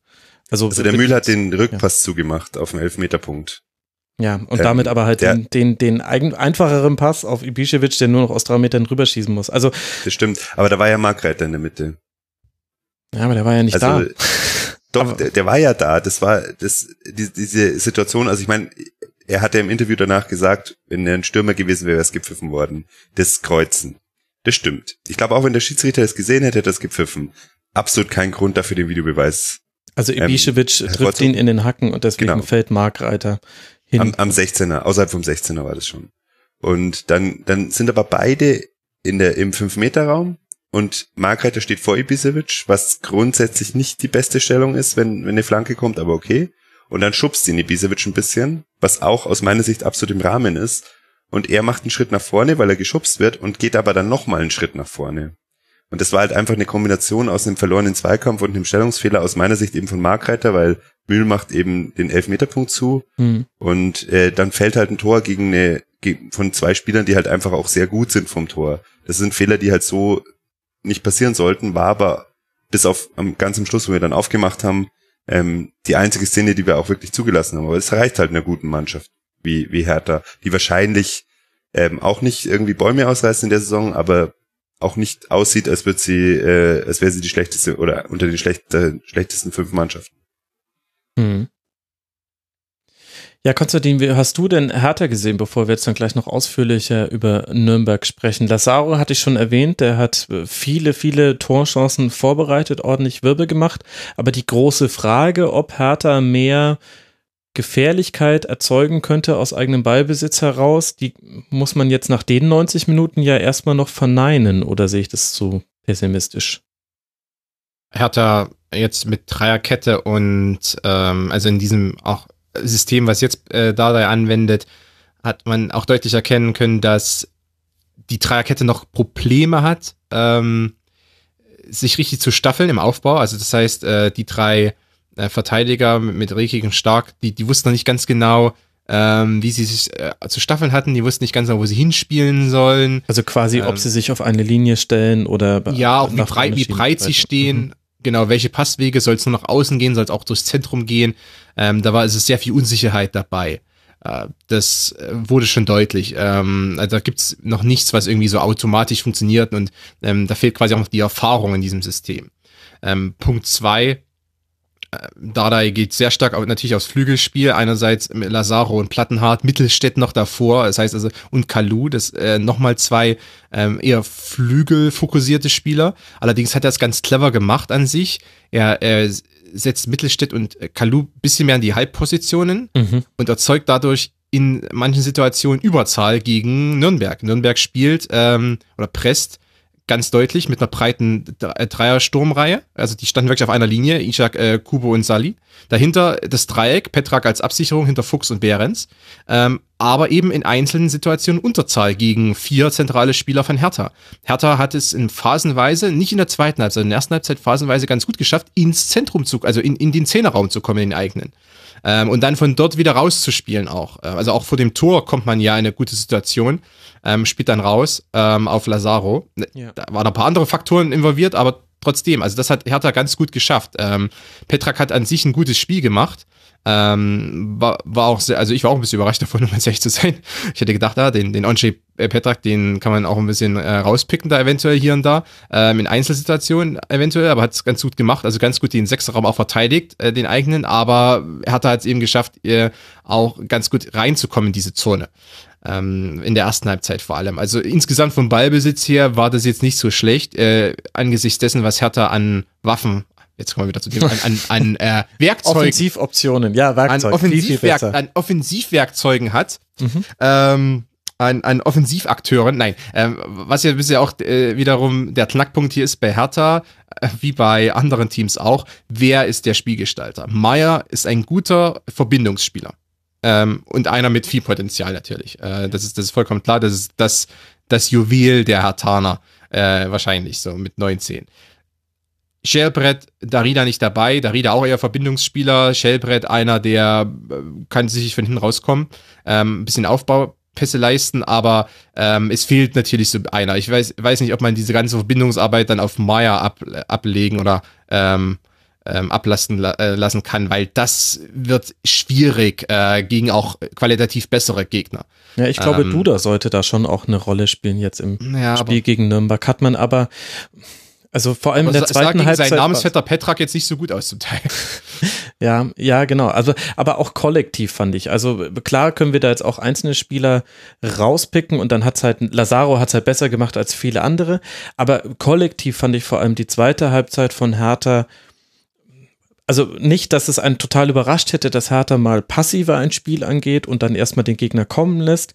Aber unter dem Strich fand ich als neutraler Beobachter war es mehr als glücklich, dass Hertha dann mit dem Dreier gestartet ist und das sollte ja schon der Anspruch sein, dass man gegen einen Aufsteiger das erste Heimspiel der Saison dominanter gestaltet. Und bei den Optionen, die du in diesem Kader hast, das fand ich schon eher enttäuschend.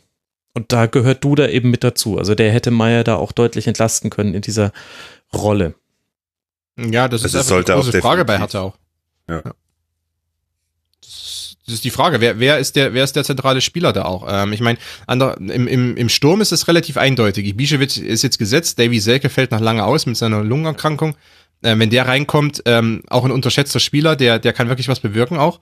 Ähm, vielleicht auch als Doppelspitze neben, neben Ibišević. Ich meine, Kalu, äh, Lazaro, auch in, angesichts der, der Weiser, des Weiser-Abgangs, ähm, das passt schon alles, aber Hertha seit einiger Zeit, ähm, auch schon in der vergangenen Saison, fehlt noch ein Spieler eigentlich, die, den man braucht, um ähm, die Verbindungsarbeit zu geben. Also heißt, also diese so nicht ganz so sattelfeste Dreierkette und dann der Angriff. Hm? Du meinst quasi von der Funktion her ein Goretzka, also so ein Box-to-Box-Spieler oder?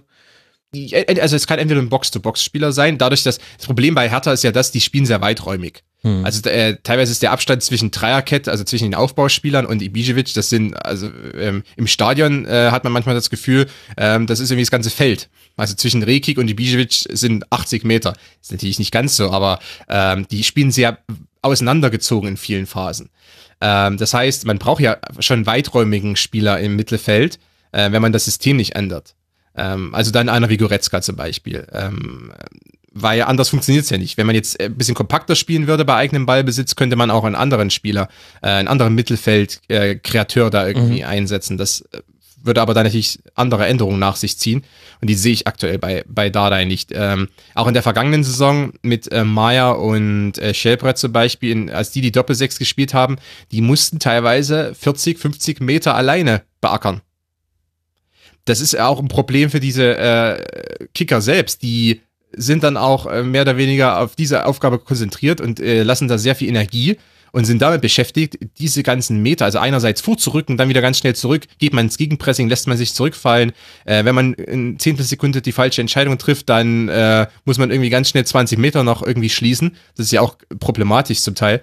Ähm, das heißt, also das Spielsystem ist auch nicht unbedingt sehr nett zu Sechsern. Und äh, deshalb ist es sehr schwer. Also da, in dem System, wie Stardai spielt, würden sowieso die wenigsten glänzen. Und dass man keinen Ala Goretzka ähm, hat und den sich nicht leisten kann oder der, der nicht na, äh, zu der Hertha aktuell wechselt, ja, selbstverständlich. Hm.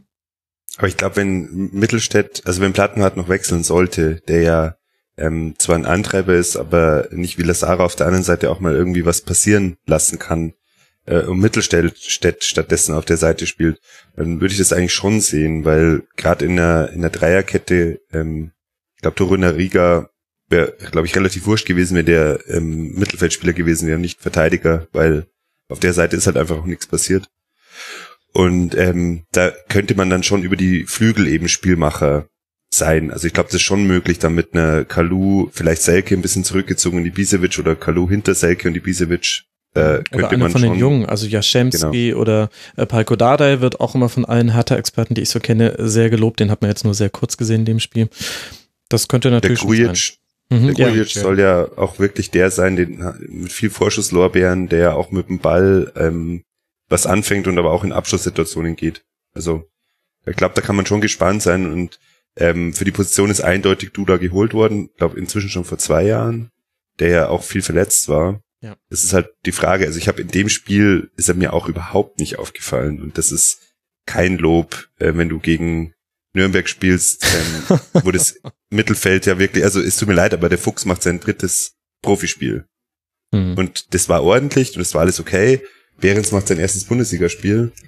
Ähm, auch im Rahmen, aber da kannst du als Duda, der eine Verstärkung für die Spielmachposition von Hertha sein soll, schon mal drei Pässe anbringen, die auffallen. okay, ich finde, wir haben da Hertha jetzt ganz gut ein bisschen mal unter die Lupe genommen. Lass mal zurückkommen zum Club. Jakob, weil da haben wir auch einige Fragen bekommen. Zu den, bevor ich zu denen komme, würde ich gerne mal die allgemeine Frage stellen. Du hast schon angedeutet, es gibt äh, viele Verletzte, man ist nicht allzu sehr ins Risiko gegangen auf dem Transfermarkt, da könnte aber auch noch was passieren. Wie ist denn jetzt die Situation nach dem ersten Spieltag beim Club? Also ähm, es wird immer noch davon gesprochen, dass auf der Außenbahn noch was passiert. Mhm. Kölner spielt ganz gern mit einem Dreiersturm. Wir haben letzte Saison in der Hinrunde ein bisschen mit Dreierkette gespielt, 3-5-2, ähm, als Teuchert noch da war der im Winter zu Schalke ist und ähm, in der Rückrunde äh, war, war das dann eigentlich nicht mehr unser System. Deswegen sind wir angewiesen auf Flügelspieler.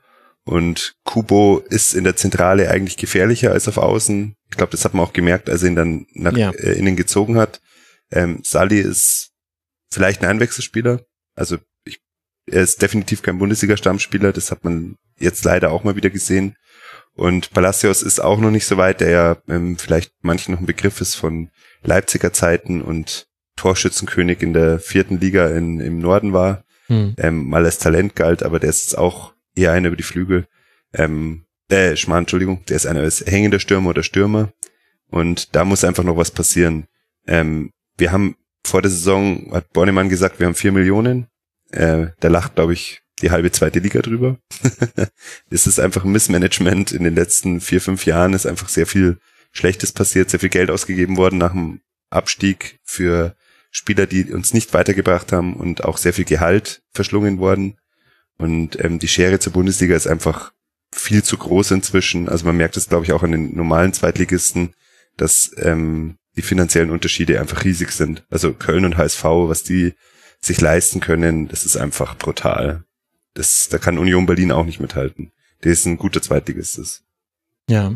Und leider hat ja sogar Düsseldorf mehr Geld als wir. Aber ähm, wir versuchen in, in dem Rahmen, versucht Bornemann eben Spieler zu finden, hat jetzt sehr viel gemacht mit Leihen und Kaufoptionen, weil er davon ausgeht, dass wir nach der Saison mehr Geld haben als vor der Saison, wovon ich auch ausgehe. Und wir haben noch so drei Millionen ungefähr über Mal schauen, ob noch irgendjemand von der Resterampe runterfällt nach dem ersten Spieltag. Also es gab mal Interesse an Hermann, der für unsere Verhältnisse natürlich ein Riesenspieler gewesen wäre. Patrick der Hermann wechseln von will. Gladbach. Genau. Ja, genau. okay. Mhm. Und ähm, vielleicht geht was über Laien, ich weiß nicht. Also Brünn Larsen bei Dortmund ist immer so ein Spieler, der bei uns diskutiert wird im Forum, aber ähm, wo es kein Gerücht dazu gibt. Aber ich vermute schwer. Wunderbare Formulierung. ja, auch schon häufig über Cristiano Ronaldo zu Bayern diskutiert. Der ja, ist aber es gibt leider noch kein passendes Gerücht dazu. also es gibt halt, es, was ich sagen wollte, ist, es gibt durchaus Mannschaften, die Flügelspieler auf der Bank sitzen oder auf der Tribüne sitzen mhm. haben, die uns extremst helfen würden. Und ich bin auch der schweren Vermutung, dass Bornemann da dran ist. Kölner hätte gern deutsch sprechende Spieler. Ähm, aber er spricht ja selber kein Deutsch. Entschuldigung, aber mir ist das einfach aufgefallen, dass es Pfälzisch, also Oberpfälzisch. Oberpfälzisch, ja. Also ja, ja. Mir ist das auch einfach wieder aufgefallen, auch bei den Sportschau-Interviews, wo man schon gemerkt hat, er hat es deutlich versucht, Hochdeutsch zu sprechen, aber ich verstehe es ja noch, weil bin ja selbst gebürtiger Bayer, äh, gebürtiger Franke ja sogar. Also, aber trotzdem ist es einfach, ich glaube, für norddeutsche Ohren, also meine Mutter, die würde nichts verstehen von dem, was er sagt, also gar nichts. Das hat mich schon. Aber ja. Er ist ja auch so ein richtiger oberpfälzig-fränkischer äh, Original. Ja, finde ich auch. Kommt ja Bayernhof ja, und, und ja, ja. ja, hat ja viele äh, kleinere Vereine da auch oder hat äh, so ein bisschen sich da durchgecoacht über die Jahre. Der kommt schon ziemlich aus dem Void auf jeden Fall. soft. Aber ähm, ja, er klingt ein bisschen wie der Euwonger. ja. Also der nieder, niederbayerische Einschlag ist da in der Oberpfalz, das mischt sich da alles zusammen. Nein, ähm, er, er klingt äh, ungewohnt fürs, fürs Ohr des ähm, deutschen Fußballhörers, aber er hat unfassbar viel drauf auf jeden Fall. Mhm. Ähm, wir sind extrem froh dass wir mal Taktikänderungen während dem Spiel erleben dürfen. Und er entwickelt halt gern Spieler, wie ihr schon, oder wie du gerade gesagt hast, Konsti, der kommt sogar aus dem Jugendbereich, also er war im, im Bayerischen Fußballverband tätig. Ähm, und das merkt man. Also der will junge Spieler entwickeln, der hat eine genaue Idee, der will jeden Spieler verbessern und er hat es auch letztes Saison geschafft, dass es keinen Spieler bei uns gab, der sich eigentlich nicht verbessert hat. Und das ist halt was, worauf Bornemann jetzt auch aufbaut. Er sagt, ähm, der Trainer hat eine gewisse Vorstellung, der will einen guten Teamgeist haben. Man hat es auch immer wieder gehört, dass der Teamgeist halt so riesig toll ist, dass der Konkurrenzkampf gut ist. Er gibt auch immer wieder Spielern eine Chance, die, die zum Teil ein, zwei Spieler auf der Tribüne sitzen, dann hocken sie mal wieder auf der Bank letztes Jahr und dann hat man auch gewusst, okay, der kriegt jetzt einfach auch mal einen Einsatz über zehn Minuten. Und gerade so ein Spieler wie Petrak, der ähm, normalerweise spielt der Eras, ist auch ein Oberpfälzer übrigens, und ähm, der hat zwei Drittel der letzten Saison gespielt und dann ist ihm so ein bisschen der Saft ausgegangen, weil er auch mhm. lang verletzt war. Und dann war Petrak da, der auch kaum gespielt hat und auch viel auf der Tribüne war und der hat auf einmal sein, sein Part gespielt und hat das einfach gut gemacht. Und das ist, das ist halt das Faustpfand, ähm, auf das Bornemann und äh, unser Vorstand jetzt auch setzen, dass das Kölner mit den nicht vorhandenen Mitteln und den schlechten finanziellen Voraussetzungen das Maximum draus macht. Und da hat er sich aber auch eine Mannschaft zusammengebaut, die, die einige Spieler drin hat, die wirklich auch talentiert sind. Und wie ist das jetzt mit in Zusammenhang mit der finanziellen Situation? Weil da habe ich einen Kommentar gelesen im Forum vom Rasenfunk, der mich überrascht hat. Frankie Flowers hat geschrieben, ich zitiere, man muss halt sehen, dass der Aufstieg ein großer Glücksfall war, rein aus finanzieller Sicht und der Chancen mit den damit verbundenen zusätzlichen Millionen, sich schneller aus den Schulden zu befreien. Damit einhergehend ist aber auch klar, dass man eben jetzt in der ersten Liga nicht sich in Bezug auf den Kader entsprechend gut aufstellen kann. Wenn ich mich recht erinnere und ein Freund, der auf der Hauptversammlung war, dies richtig wiedergegeben hat, ist auch bei der sportlichen Leitung der Abstieg fest eingeplant. ähm, nur den letzten Satz kann man widersprechen. Der ist nicht eingeplant, der, der hat mich nämlich auch gewundert. ähm, Bornemann hat klar gesagt, wir, wir brauchen den Kader für die Bundesliga und wir brauchen den Schattenkader, falls wir absteigen. Ähm, es wird immer von knapp 20 Millionen Schulden gesprochen. Ähm, das wird ja auch auf der Jahreshauptversammlung auch so bestätigt. Mhm. Die haben wir und äh, die, es ist schon ein Konsolidierungsjahr finanziell für uns. Ähm, und ich sehe das auch so, dass die, das war sehr, sehr wichtig, dass man aufsteigt, weil finanziell wäre sonst der Anschluss eindeutig weg gewesen. Und auch die, die Spieler, die bisschen Talent haben, das hat man ja in den letzten Jahren gesehen, die wechseln immer nach Schalke. Davor nach Berlin, Niklas Stark und Platten hat man ja die letzten.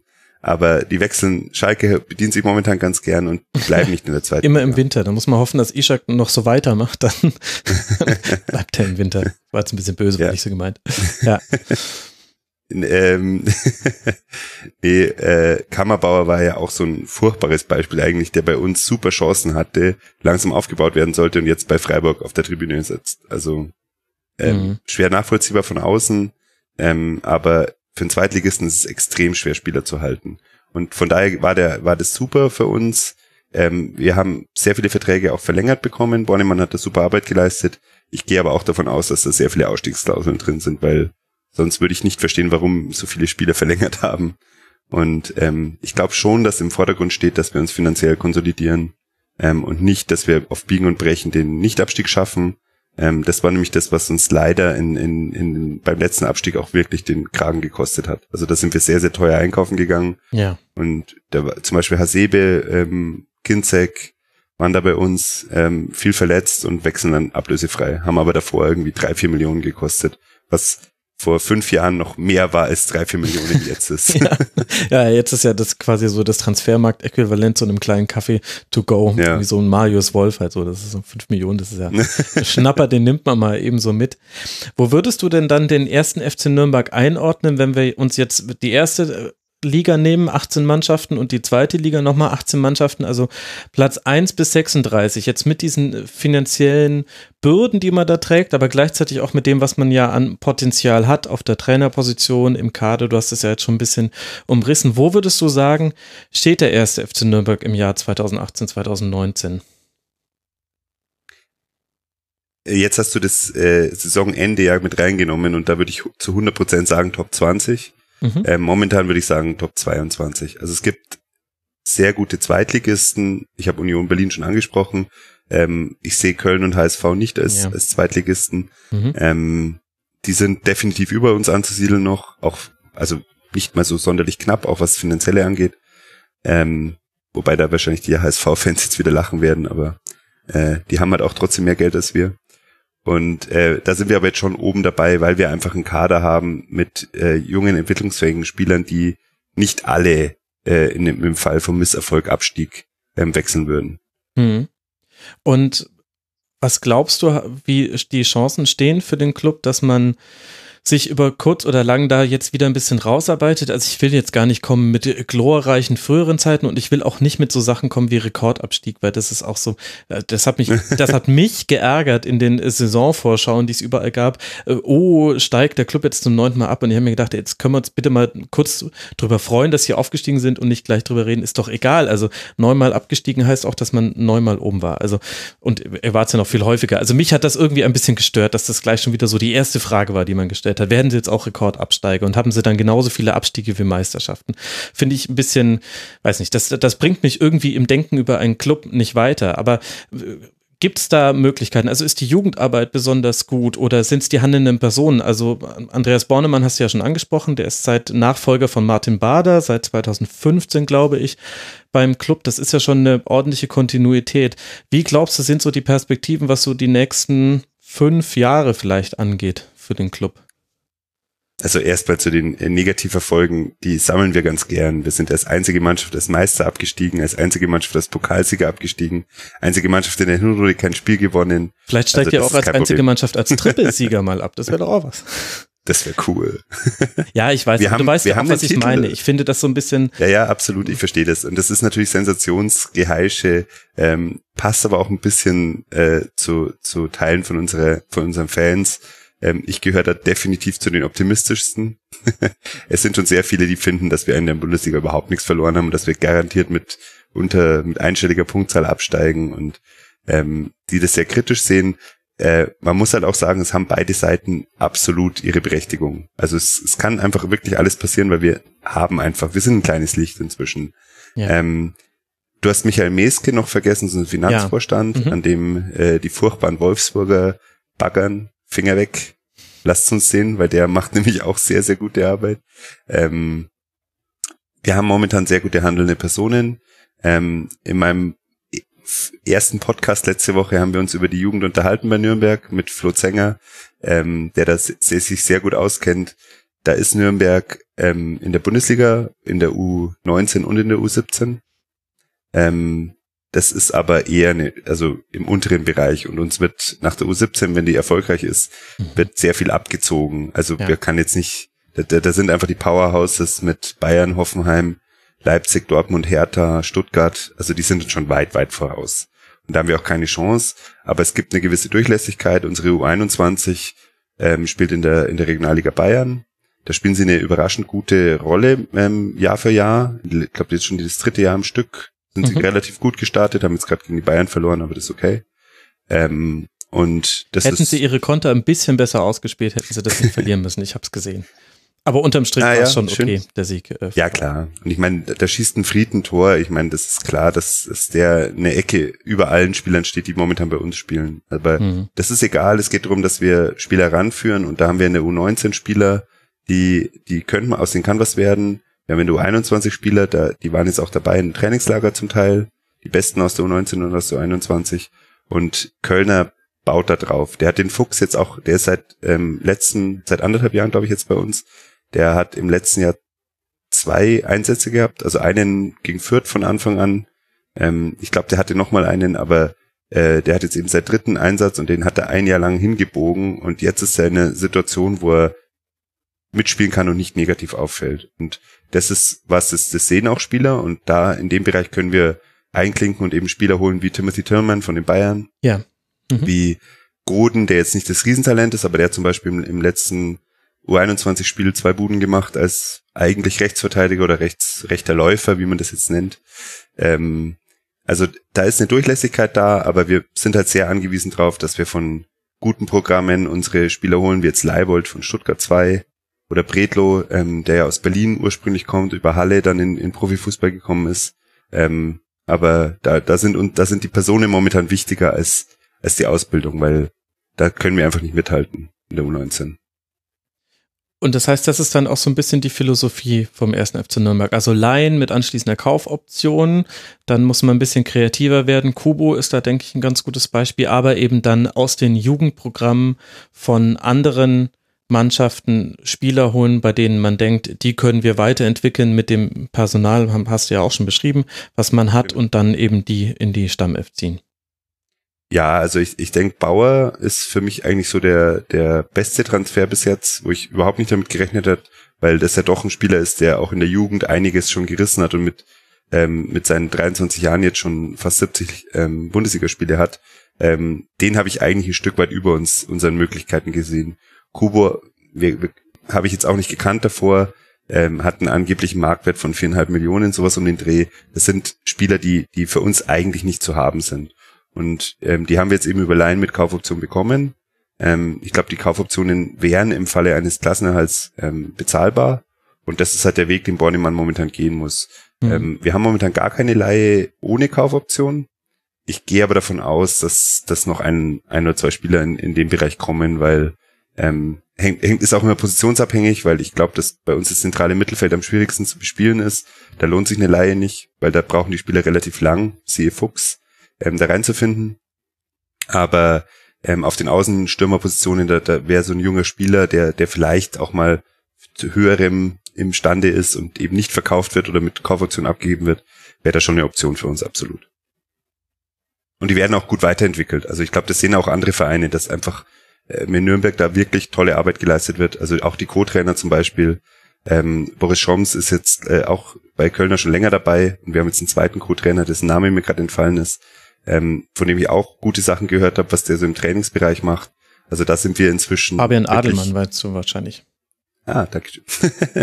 da sind wir echt inzwischen gut aufgestellt und ich glaube, da geht auch einiges, was, was Spielerverbesserungen übers Jahr angeht. Okay. Und jetzt äh, letztes Thema noch kurz. Du hast es vorhin schon angesprochen und ich als gebürtiger Franke kenne das ja auch. Der Franke grandelt gern. Und zwar anders als der, der Bayer hier unten in, in München. Die sind so ein bisschen polternd. Bei den Franken ist es eher so, ja, psychologisch hätte ich jetzt fast gesagt, die schleppen so einen Minderwertigkeitskomplex mit sich rum und sind deswegen so zynische Grandler und ver verbissene Grandler. Also bei denen ist das Spiel schon wirklich immer schon verloren, bevor angepfiffen wurde.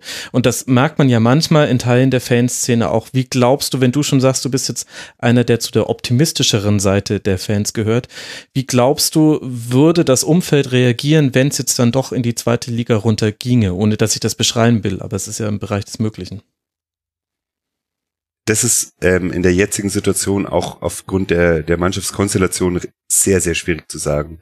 Weil auf der einen Seite, ähm, glaube ich, erkennen auch die größten Pessimisten an, dass letztes Jahr wirklich was Großes geschafft worden ist mit einer jungen Mannschaft, mit entwicklungsfähigen Spielern und mit einem Trainer, der halt auch wirklich ähm, eine tolle Arbeit leistet, ohne dass ich jetzt sagen möchte, dass ähm, Schwarz davor oder Weiler davor schlechte Arbeit geleistet haben, aber Kölner ist wirklich da für uns ein Glücksgriff. Und ähm, ich glaube, dass, dass die, die jetzt sagen, wir haben sowieso keine Chance in der Bundesliga, die werden einige Spiele positiv überrascht werden. Und äh, wenn Nürnberg schafft, ähm, im fußballerischen Bereich was zu zeigen, zu kämpfen, ähm, dann hat man jetzt auch gesehen in Berlin, es waren 5500 Fans. Also irgendjemand hat gesagt 8000 Fans, aber ähm, es waren auf jeden Fall über 5000 Auswärtsfahrer, die auch hörbar waren. Ähm, also das war wieder super Support und die haben danach die komplette Mannschaft in, in die Kurve geholt und haben mhm. alle gefeiert und ich glaube, da sind wir, waren auch letztes Jahr schon, was der Support letztes Jahr war der Wahnsinn. Also man hat eigentlich, ich glaube, außer Pauli hat man immer die Nürnberg-Fans gehört. Also St. Pauli Heimspiel, da hat man die Pauli-Fans gehört, aber in allen anderen Spielen hat man eigentlich immer die Nürnberg-Fans lauter gehört als die Heimmannschaft und ähm, ich sehe da schon, da ist eine hohe Identifikation da. Ähm, der Fußball, der gespielt wird, auch so es wird sehr offen mit, mit vielen Sachen umgegangen. Also äh, wenn man da Artikel liest über Kölner, da geht es auch immer viel um, um Glaube und, und um Teamgemeinschaft und es tragen auch die Spieler sehr offensiv nach außen, was sie da für Überzeugungen haben und dass sie sich da irgendwie toll verstehen. Und das macht halt als Fan auch viel mehr Spaß. Und ich glaube, dass sehr viele sind, die, die rechnen damit, dass äh, die Saison sehr frustrierend wird. Und ja, äh, wenn man gewohnt ist, dass man viele Spiele gewinnt im Jahr davor, dann ist es immer schwierig, wenn man halt die meisten Spiele verliert. Aber ich glaube, dass die, die Grund, das ist ein guter Grundstein gelegt und auch die größten fränkischen Pessimisten ähm, wollen ja immer noch, dass Nürnberg gewinnt und ich glaube, dass sie auch dabei bleiben. Also ich sehe da schon viele, ich habe schon so viele Sachen erlebt, wo unsere komplette Mannschaft mit Itch aufgehört hat und wir abgestiegen sind. Ähm, das legendäre Mannschaften, ähm, sehr lustig, wenn man das danach liest. Da, wo es wirklich schwierig war, äh, Identifikationsfiguren zu finden, die haben wir jetzt einfach. Mhm. Also das, das sind Spieler, die kommen aus dem Umkreis, ähm, wie jetzt zum Beispiel Eras oder Mühl, der wohnt auch nicht weit von Nürnberg weg, ist, ist in, zwar auch in der Oberpfalz aufgewachsen, glaube ich, aber in der Nähe von Neumarkt. Aber das sind halt ähm, lokale Spieler mhm, oder ist Pinola mehr, ne? Also ohne dass ich jetzt äh, Pinola ja, irgendwie zu nahe treten wollte, aber ähm, das, das meine ich halt, also quasi wie sich das Gesicht äh, dieses Vereins ein bisschen verändert hatte. Notgedrungen letztlich aus wirtschaftlicher Notwendigkeit. Genau, und äh, Leibold ist eigentlich ähm, eine ziemliche Verkörperung von Pinola, der, der auch viel Hoffnung trägt für die Fans. Ja, aber leider nicht frisurentechnisch. So da ist, als neutraler Beobachter ist da was verloren gegangen. Das muss man sagen. ja, ähm, da kann vielleicht Srelak mithalten. Der hat auch eine ganz nette Frisur. Der hat die, die Anti-Pinola-Frisur. Der hat da Haare, wo Pinola keine hatte. ja, wäre schön, wenn er dann die Haare auch so runterhängen lassen würde. Das sähe bestimmt lustig aus. Das ist die äh, ja. einzige Form des Undercuts, die es nicht gibt in der Bundesliga gerade. Ja, das, also der, ja, der Irokese über der Glatze, der war natürlich legendär. Oh ja. Gibt's überhaupt oh, ja. nichts. Ach Gott, das sind Zeiten. Ja. Ähm, Pinola ist immer noch übrigens ein großes Thema in Nürnberg. Mintal ist jetzt U17-Trainer. Also Cool. Ähm, die Legenden, die versuchen sie schon einzubauen. Ich sehe, die Stimmung ist, glaube ich, äh, realistisch pessimistisch bei vielen, einfach weil unsere Situation schlecht ist, aber ähm, ich glaube, die Fans sind, sind sehr gut eingebunden worden, auch durch, auch durch so kleine Sachen wie Nürnberger Versicherungen als Sponsor. Das ist einfach, ähm, das ist ein lokales Unternehmen und das freut die Leute, weil das ist in Nürnberg immer so schwierig gewesen, dass man, dass Adidas nicht mehr mit uns arbeiten will, weil sie nur noch tolle Vereine wollen und ähm, dass jetzt Umbro wieder da ist, ist unser Meistertrikot-Hersteller, das ist natürlich irgendwie für, für viele ist es einfach Nostalgie, ist einfach wunderbar. Max Morlock Stadion. Super. Auch so eine Aktion. Das ist, ähm, da, da passieren viele Sachen, die, die, die Fans auch bedenken und äh, also die die Fans einbeziehen und die für die Fans auch so kleine Schmankerl sind und ja, auch das muss man erstmal machen. Also bei diesem Crowdfunding damals ist ja zum Beispiel auch nicht genug Geld zusammengekommen und die haben dann gesagt, wir nennen es trotzdem Max-Morlock-Stadion und wir nennen es eben nicht nach unserem Unternehmen. Also das, das, da funktioniert gerade viel, auch, auch Fan-Nähe funktioniert viel in eine gute Richtung und das, das erkennen alle Fans an. Das natürlich sportlich wir mit die schlechteste Mannschaft in der Liga sind ähm, und zwar individuell die schwächste, mit die schwächste Mannschaft, das ist klar. Aber ähm, ja, das Abstieg, ist halt auch ich, jetzt kein, normal, wenn man aufsteigt und nicht eine Mannschaft ist wie Stuttgart, Hannover, Hamburg, Köln. Die haben andere Mittel.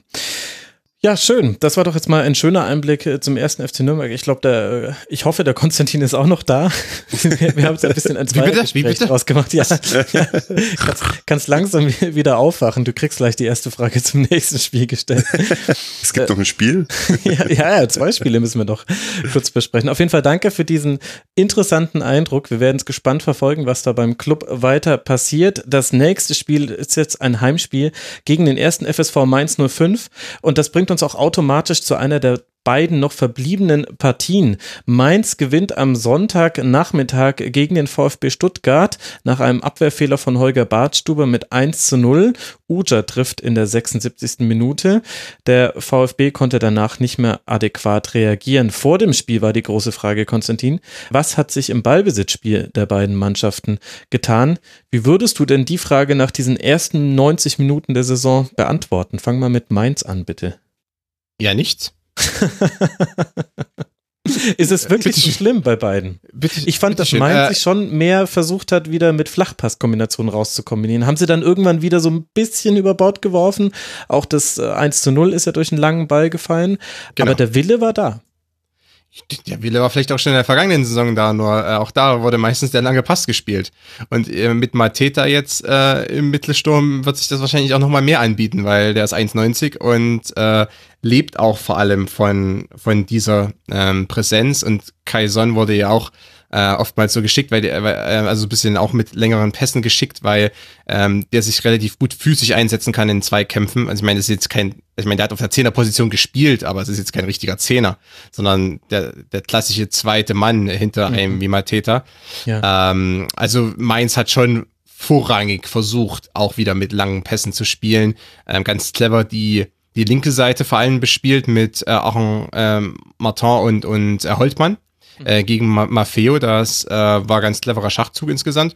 Ähm, äh, auch weil, weil Gentner auch, immer wieder in die Mitte gezogen ist. So genau, ganz Gent hat er das Gent mit der Flügelposition noch, also vielleicht war es auch taktischer Auftrag, aber ziemlich häufig war der Flügel im Ballbesitz Stuttgarts entblößt und wenn er Mainz den Ball hatte, dann hatte man da ganz, ganz viel Platz, den man bespielen konnte sagen wir mal so, ähm, die Stuttgarter Formation mit dem 4-4-2, ähm, die ist schon so ausgelegt, dass Tomi und Gentner viel ins Zentrum ziehen, mhm. weil ansonsten eine riesige Lücke entsteht. Äh, Castro hat das versucht, äh, hier und da zu füllen. Äh, Askasibar war ja reinweg auf Defensivaufgaben beschränkt oder auf äh, Balleroberung und Umschaltspiel. Äh, Castro hat da schon äh, hier und da probiert, in diese Lücken reinzugehen, aber ein 4-4-2 hat ansonsten eben eine riesige, ein riesiges Loch einfach, was, was entsteht. Ähm, deshalb Gentner und Tomi sollten da schon ins Zentrum ziehen. Und das entblößt eben dann ein bisschen die Außenbahnen ähm, in dem Moment, wo ich mich nicht geordnet zurückziehen kann, also in dem Moment, wo der Gegner relativ schnell rausspielt. Ähm, und da wiederum kommt ja das bei Mainz ganz gut äh, zum Tragen, dass man eben äh, mit einem langen Ball oder mit einem schnellen Pass versucht aufzubauen und nicht äh, lange äh, herumvorwerkt im, äh, sagen wir, im tieferen Feldbereich, ähm, auch nach Ballgewinn, dass man eben nicht lange erst zurückspielt, dann ähm, zehnmal über äh, Bell und äh, Nikate oder so geht, sondern dass es direkt dann auch einen langen Pass gibt oder dass es direkt einen steilen Pass auf Holtmann gibt und der dann gegen Maffeo ins Tripling gehen kann. Also in dem Sinne, äh, bei Mainz hat sich nicht ganz so viel verändert, ein bisschen ambitionierter insgesamt. Ich denke mit äh, Gouvernement und auch Baku, die, die Sechs ist, äh, kann zukünftig interessant werden, ähm, kann noch ein bisschen dominanter werden, denke ich. Äh, Pierre Kunde hat dann, wurde eingewechselt, ähm, auch kein ganz uninteressanter Spieler, der jetzt von Atletico kam, aber bei Granada gespielt hat. Ähm, also insgesamt auch bei, bei Mainz auf dem Transfermarkt ganz äh, passable ähm, Schachzüge gemacht, denke ich. Ich meine, Mainz hat eine sehr junge Mannschaft. Also das ist interessant, weil ähm, das kann einerseits so eine Erfolgsstory werden, wo man dann am Ende auf einem einstelligen Tabellenplatz landet. Ich erwarte eher eine schwierige Saison. Ähm, aber ist es zumindest ein Projekt und ähm, man wird sehen, wer von diesen jungen Spielern sich dann auch äh, durchsetzen kann und wer da vielleicht heraussticht und so ein, so ein bisschen so ein Senkrechtstarter werden kann bei, bei Mainz. Ähm, immerhin, ich meine, abgesehen von Bell, ähm, ich meine, De Plasis ist ein relativ äh, erfahrener Spieler, ja. ähm, auch mit 30 und Bell mit 27, aber ansonsten, das sind fast alles ganz junge ähm, Kicker. Und auch die, die dann von der Bank kamen, klar, Ucha nicht, aber äh, Unisivo und Kunde ähm, auch wieder junge Spieler, die da ähm, eingewechselt wurden. Das heißt, wirklich Mainz, äh, Mainz geht diesen Weg. Äh, Mateta, der kam von äh, Olympique Lyonnais, aber hat auch bei Le Havre letzte Saison ähm, gespielt in der zweiten Liga und ähm, auch so ein bisschen ähm, so ein Stürmertyp, wie man ihn ähm, häufiger sieht in der französischen Liga, um nochmal auf das Thema zurückzukommen. Ja, und natürlich äh, auch wieder einen französischen Innenverteidiger. Ja, ein französischen Innenverteidiger, ein französischer Stürmer. Ja, also es ist, äh, es zieht sich durch, Gibbermann. Ähm, Diallo ist gegangen. Mhm. Äh, ja, also äh, bei, bei Mainz es nicht ganz so viel Änderungen. Bei Stuttgart, um das kurz abzu äh, noch anzureißen, ähm, auch da, ich glaube, Kokut hat versucht, das Ballbesitzspiel etwas äh, auszubauen, weil auch im Stuttgart, wenn sie im Ballbesitz sind oder wenn sie äh, gut ins Rollen kommen, müssen sie versuchen, diese dominante Position zu erhalten. Und das klappt eben nur, wenn ich im Ballbesitz mehr Sicherheit habe. Hat aber in, dem, in der Partie wiederum nicht funktioniert. Das heißt, Stuttgart kommt gut rein, hat hier und da eine gute Situation und schafft es aber dann nicht, diese Kontrolle zu behalten, sondern ähm, fällt dann wiederum ab und überlässt Mainz das Spiel. Ähm, mit Pavard und Bartstuber äh, an sich zwei gute Aufbauspieler. Zieler ist ein sehr guter Torhüter äh, am Ball. Ähm, aber da fehlt es auch noch einfach am, an den Abläufen. Und ähm, das muss, das muss ich dann Kokut ankreiden lassen. Ähm, was er gemacht hat, ist, äh, im vergangenen Saison war äh, Mario Gomez der etwas tiefere Stürmer. Mhm der eher mal den Ball annimmt und abschirmt und weiterleitet dann auf jemand wie Tomi oder Gentner. Und Ginczek war der etwas höher gestaffelte Abschlussspieler. Ähm, Ginczek ist zum Wolfsburg gewechselt, jetzt hat man äh, Nicolas ähm, González geholt. Mhm. Genau, von ähm, äh, Asociación Atlético Argentinos Juniors. Also das ist, ähm, der hat eigentlich in, in ähm, Argentinien wirklich gut gespielt äh, in der vergangenen Saison und einige Treffer gemacht, auch für eine nicht so gute Mannschaft. Ähm, ich, ich glaube, dass aber da die, die ganze Dynamik zwischen den beiden Stürmern noch eine andere sein wird. Äh, Gonzales ist kein Gincheck. Ähm, Gonzales ist eigentlich auch einer, der sich eher mal ein bisschen zurückfallen lässt, mal Ablagenpass spielt und dann tief startet. Ähm, da muss also noch ein bisschen gearbeitet werden daran. Und bei Maffeo, ähm, an sich bin ich von dem Transfer äh, recht begeistert. Der kam jetzt von der ähm, zweiten Mannschaft von, also quasi von der zweiten Mannschaft von Manchester City, beziehungsweise aus diesem, aus dem Dunstkreis, also der ist nicht in der ersten gewesen von City, äh, hat trotzdem viel Geld gekostet, war aber jetzt ja zuletzt bei Girona unter äh, ja. äh, Pablo Marchin ähm, und hat da wahrscheinlich auch eine gute Ausbildung genossen. Also als Rechtsverteidiger, ich glaube, man hat da schon als Stuttgart auch versucht, äh, eine Schwachstelle zu adressieren und da eine Lösung zu finden. An, an die Beck saß jetzt auf der Bank und Pavard ist eigentlich zu wertvoll, als dass man ihn auf der Rechtsverteidigerposition einsetzen muss. Ähm, das hat die französische Nationalmannschaft getan, aber das muss Stuttgart nicht tun. Ähm, dafür hat Pavard zu, zu große Stärken im Zentrum. Ähm, Gerade wenn eben dann Genten ins Zentrum rückt, braucht man einen offensiveren Spieler und Maffeo hat das bei äh, Girona auch gezeigt also insgesamt, der Kader ist interessant. Ich habe eigentlich mir von Stuttgart ein bisschen mehr erhofft, aber Kokut muss da jetzt langsam ähm, den Finger ziehen und äh, versuchen da äh, hier und da ein paar Sachen noch zu entwickeln. Er muss langsam äh, den Finger ziehen. Ja. Okay. Ich hinterfrage das am besten nicht weiter. Das musst du jetzt auch nicht als, als Überschrift für diese Episode nehmen, okay? Nein, nein, nein, nein. Ich werde irgendein Wortspiel Zumindest mit, mit kamen keine Waffen vor. Mit einem, ja, ja, ich nehme irgendein Wortspiel mit irgendeinem Klubberer. Muss die muss Pistole zücken. Ich meine, aber auf der anderen die, die Seite. Degen, den Degen. ja, den Degenkolb dann mal äh, rausholt, um damit auch die Deutschland-Rundfahrt noch hier kurz mit eingebaut zu haben. Oh also, ich würde dir schon bei, bei allem recht geben, was du, was du beschrieben hast, Konstantin. Andererseits ist es auch für den VfB Stuttgart der erste Spieltag und ähm, klar, da hat noch nicht alles gestimmt, aber ich fand, man hat schon so zwei, drei, vier Situationen, vor allem in der ersten Halbzeit gehabt, wo man immer gesehen hat, immer wenn der VfB handlungsschnell war. Und das war vor allem Gonzales, der hat nur leider dann oft noch die falsche Entscheidung getroffen oder die Abstimmung hat nicht ganz gepasst. Und Tommy war das auch in zwei, drei Situationen, also quasi, wo er direkt den Ball weitergeleitet hat. Dann kam Mainz 05 sehr schnell in eine Unordnung, die der VfB dann an den Stellen noch nicht richtig ausnutzen konnte. Aber das fand ich ganz interessant. Und das könnte man jetzt zum Beispiel gegen die Bayern im nächsten Heimspiel sehen. Das wäre dann ähnlich wie beim 34. Spieltag in München ich rechne jetzt nicht gleich mit demselben Ergebnis, aber das fand ich interessant, dass es immer wieder diese Momente gab und das, was du beschrieben hast mit Gomez González, ist mir auch aufgefallen und González hat immer sehr, sehr schnell seine Entscheidung getroffen und da war halt äh, manchmal Pässe mit dabei, die haben noch nicht ganz gepasst, es war noch nicht ganz sauber, manchmal war es auch einfach die falsche Entscheidung, aber das hat mir, also das habe ich mir einfach gerne angeguckt als neutraler Beobachter. Jakob, wie hast du denn das Spiel gesehen? Ähm, ja, ich würde mir als Stuttgart-Fan oder auch als Verantwortlich ein bisschen mehr Sorgen machen, weil okay. ähm, die Verpflichtungen waren ja alle relativ früh. Ähm, die Mannschaft ähm, hat eine erfahrene Achse mit Zieler, Bartstuber, ich würde Pavard, auch wenn er ein junger Spieler ist, aber der ist Weltmeister, der hat Erfahrung gesammelt, äh, mit Castro und Gomez und dann eigentlich auch noch Gentner dazu. Ähm, die hätten eigentlich eine Achse, wo ich ehrlich gesagt deutlich zu wenig gesehen habe und ich fand Bartstuber ja, der ist halt im Form. Äh, nicht nur ne? die Aktion, ja, aber das war, ja, das war nicht nur der, der Sprint ist natürlich total bitter und das war ja auch eigentlich ein Befreiungsschlag, aber ähm, ich fand, dass er schon echt Schwierigkeiten hatte und ähm, Maffeo war eindeutig ausgeguckte Schwachstelle von den Gegnern. Auch der De Blasis muss auf, auf der Außenposition nicht ganz so gut ausschauen, wie er, wie er ausgesehen hat. Also ich finde, ähm, dafür, dass, dass Stuttgart so eingekauft hat und ähm, auch irgendwie die Erwartungen in die Höhe geschraubt hat, haben sie jetzt schon im Pokal ganz schön enttäuscht und da sind sie äh, noch relativ ruhig geblieben, aber ähm, ich glaube nicht, dass du in ein Spiel gegen Mainz reingehst, wo du davon ausgehst vor der Saison, dass Mainz, ich glaube, die rufen auch selber nur den Nichtabstieg ab auf. Ähm, und Stuttgart, glaube ich, will schon sich verbessern und da, da weiß ich nicht, ob das, ob auch das System ist ja so extrem starr äh, mir vorgekommen. Ähm, wo willst du denn da den Didavi einbauen? Und ganz ehrlich, was zum Teufel macht der Gentner?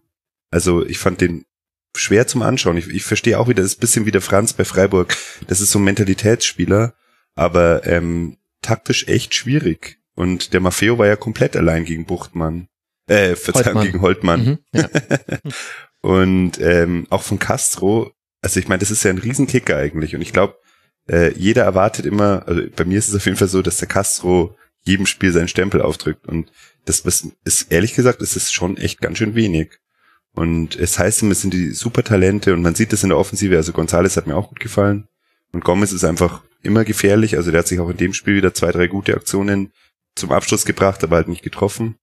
Aber auch Askasiba, ich finde, ähm, wenn schon eingeleitet wird mit der muss mal in die Nationalmannschaft in Argentinien 100 Prozent, wo ich mir denke, ja gut, das ist ein Spieler, der ist körperlich auch noch ein bisschen klein. Das hat aber auch der Kommentator gesagt. Also ja, ja, kann jetzt der VfB nichts dafür. Aber kann der VfB überhaupt nichts dafür.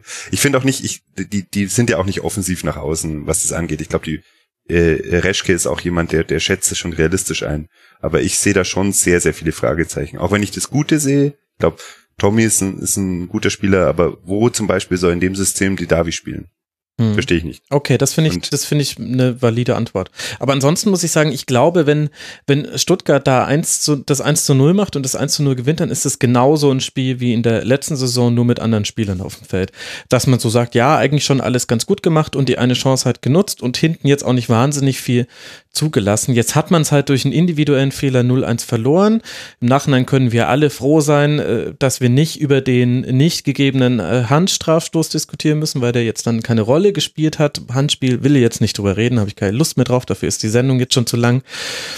Aber also ich, ich, ich finde das alles korrekt, was ihr sagt. Ich finde aber auch, dass man da jetzt dann also so wie, wie in der letzten, in der Rückrunde ich es nicht berechtfertigt fand, den VfB Stuttgart wirklich auf irgendwelche Ebenen mit Bayern und so weiter zu stellen, dem man punktemäßig in der Korku-Tabelle auf den Leib gerückt ist. So finde ich es jetzt auch, dass man jetzt nicht den Panikmodus anmachen kann. Das gegen Rostock war ein individueller Fehler, dann lag man 0-1 hinten, dann war es schwierig zu spielen und man hat dann zu wenig kreiert. Das war aber auch schon in der Rückrunde das Problem. In dem Spiel war es jetzt auch so, man hat ein bisschen was kreiert, aber noch eindeutig nicht genug. Da muss man auf jeden Fall, da muss jetzt Korkut den Finger ziehen, klar. Da muss was kommen. Aber ich finde auch da, erster Spieltag, erstes Spiel, jetzt kommen zu Hause die Bayern. Kann man vielleicht gar nicht so schlecht, weil da kannst du eigentlich nicht verlieren als Stuttgart. Dann geht's zum SC Freiburg und Fortuna Düsseldorf. Und das sind die beiden äh, Spiele, wo ich sage, Freiburg auswärts, zu Hause Düsseldorf, da muss der VfB punkten.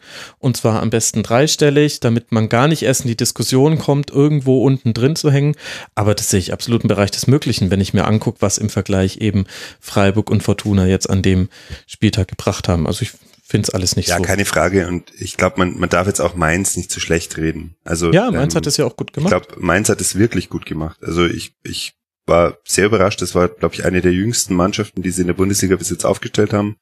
Ähm, der Mateta ist ein, ist ein Riesenbrackel, aber ähm, man hat Brackel. auch gesehen, dass er was am äh, Brackel. Man hat gesehen, dass er auch was am, am Ball machen kann. Also das hat mir gut Bratwurst gefallen. oder sowas. eine Riesenbratwurst. Oh boy. Nein, das war der, das war der Romelu Lukaku ah, ah. Äh, falls ihr die Fangesänge. Ähm, Ach ja, jetzt, jetzt habe ich es verstanden. Okay. Mhm. ähm, der Holtmann hat sich gut entwickelt. Also das ist schon eine Mannschaft, die ist okay. Ich glaube, die, die geben auch nur vor, dass sie gegen den Abstieg spielen. Und ähm, ich glaube, als, als die Mara das letzte Mal im Rasenfunk war, hat sie ja gesagt, dass der ähm, Trainer gerne mit dem Ball was machen würde und da gern was entwickeln wird. Und der das in der zweiten Mannschaft immer gemacht hat. Und äh, ich glaube, der Schwarz hat jetzt seine Möglichkeit gehabt, dass er mit dem Team das eben einübt. Der hat auf Spieler gesetzt, die, die zum Teil ähm, im letzten Jahr schon da waren, aber ähm, vielleicht auch den Schritt gemacht haben. Mir hat Quaison zum Beispiel auch sehr gut gefallen. Also auch die Vorbereitung natürlich zum Tor war super. Aber er war auch ansonsten auffällig und hat sich auch, ich, und ich glaube, das finde ich auch sehr wichtig, der hat sich auch viel freigelaufen in, in gefährlichen Situationen. Und das ist halt, also anspielbereit sein zum Abschluss ist halt auch wichtig. Also ich, ich mhm. glaube schon, also ich glaube, nicht, dass Mainz ähm, irgendwie ähm, oben anklopft, aber ich man hat schon viel gesehen, wo man sich vorstellen kann, dass die eine ruhige Saison spielen. Aber Mai verlieren halt nächste Woche 7-0, dann schaut es schon wieder anders aus. Gegen den Club, ich dachte gerade schon, du hättest Mainz so groß geredet, äh, um den, um den Druck die, der Erwartungshaltung äh, für Null. das Heimspiel gegen den Club. Überhaupt nicht. Nee, ich, ich fand, die haben das, die haben das, das war ein vielversprechender Auftakt. Äh, wie du auch gerne sagst, das ist der erste Spieltag. Aber ich glaube, für Mainz-Fans war das ähm, schon auch gut zu sehen und ähm, genauso wie man Stuttgart vielleicht nicht zu negativ sehen sollte, sollten wir jetzt Mainz auch nicht so, so positiv sehen, aber ich glaube, da braucht man sich jetzt bei den Fans auch keine Sorgen machen, bei den Verantwortlichen. Mhm. Die wissen, wo sie herkommen und ähm, die, ich glaube, die machen ordentliche Arbeit und man wird halt sehen, wozu es reicht am Schluss. Das ja sowieso. Womit wir zum letzten Spiel kommen können, was noch fehlt in dieser Rasenfunk-Schlusskonferenz. Werder Bremen spielt zu Hause 1 zu 1 gegen Hannover 96 aus der Kreisliga in vier Jahren zum Erstligisten. Das ist eine Geschichte, die nur der Fußball schreibt und die Hendrik Weidand betrifft, der dann direkt mit seinem zweiten Ballkontakt auch das 1 zu 0 erzielt. Solche Geschichten gibt's wirklich nur ausschließlich im Fußball. Selassie kann dann kurz vor Schluss ausgleichen. Konstantin, passt es unentschieden für dich auch zum Spielverlauf? Wieder ein Muster dieses Spieltags. Werder Bremen startet sehr gut, ähm, zeigt auch, was sie können. Ich glaube, Viele haben auch erwartet, dass Werder Bremen in dieser Saison ähm, sich nochmal spielerisch verbessert zeigen wird. Und äh, das hat auch die ersten 30 Minuten etwa, vielleicht ein bisschen weniger, 20 Minuten, hat, äh, hat das wirklich auch dann, ähm, haben sie auch wirklich Rechnung getragen, dem, dem neuen Anspruch, auch äh, mit Klaassen jetzt, ähm, der wirklich eine Top-Verpflichtung war, ähm, angesichts auch des Delaney-Abgangs. Allerdings ähm, fehlt dann so ein wenig die Selbstsicherheit, die Selbstverständlichkeit, das dann auch durchzuziehen. Und ähm, Bremen wurde minütlich unruhiger bis zur Halbzeitpause und dann auch in der in, in phasenweise in der zweiten Halbzeit. Und das äh, deutet darauf hin, dass das, was Kofeld im Moment versucht zu implementieren, das heißt ähm, stärkere spielerische Elemente, ähm, mehr Dominanz am Ball, dass Werder Bremen da in gewisser Weise ein paar Erfolgserlebnisse braucht und ähm, vielleicht ein, zwei sehr gute Spiele, wo das top funktioniert, damit dann auch alle Spieler ähm, daran glauben, dass dieser Weg der richtige ist und dass quasi sie auch gewisses Selbstbewusstsein haben. Äh, wir können hier so eine Mannschaft wie Hannover auch mehr oder weniger an die Wand spielen.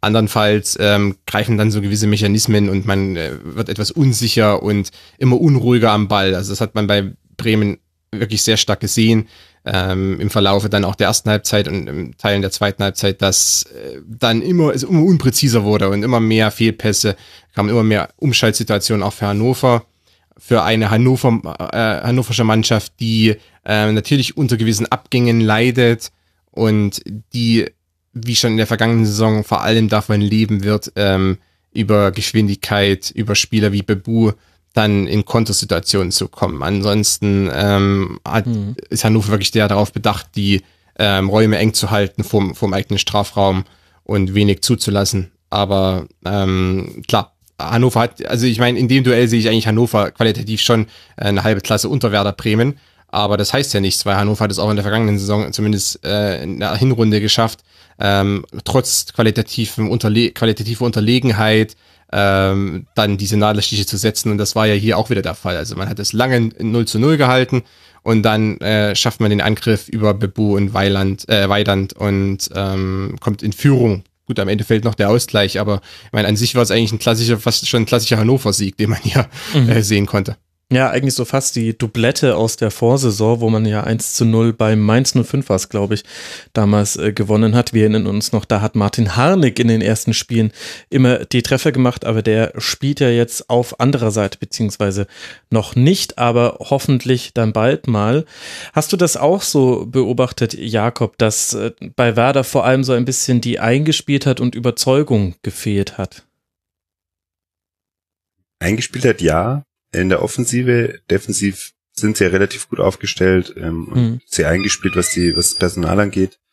Ähm, es gibt ja ein paar Fragen, was den Sechser angeht mit Ole Käuper als, als momentan verletzten einzigen Backup.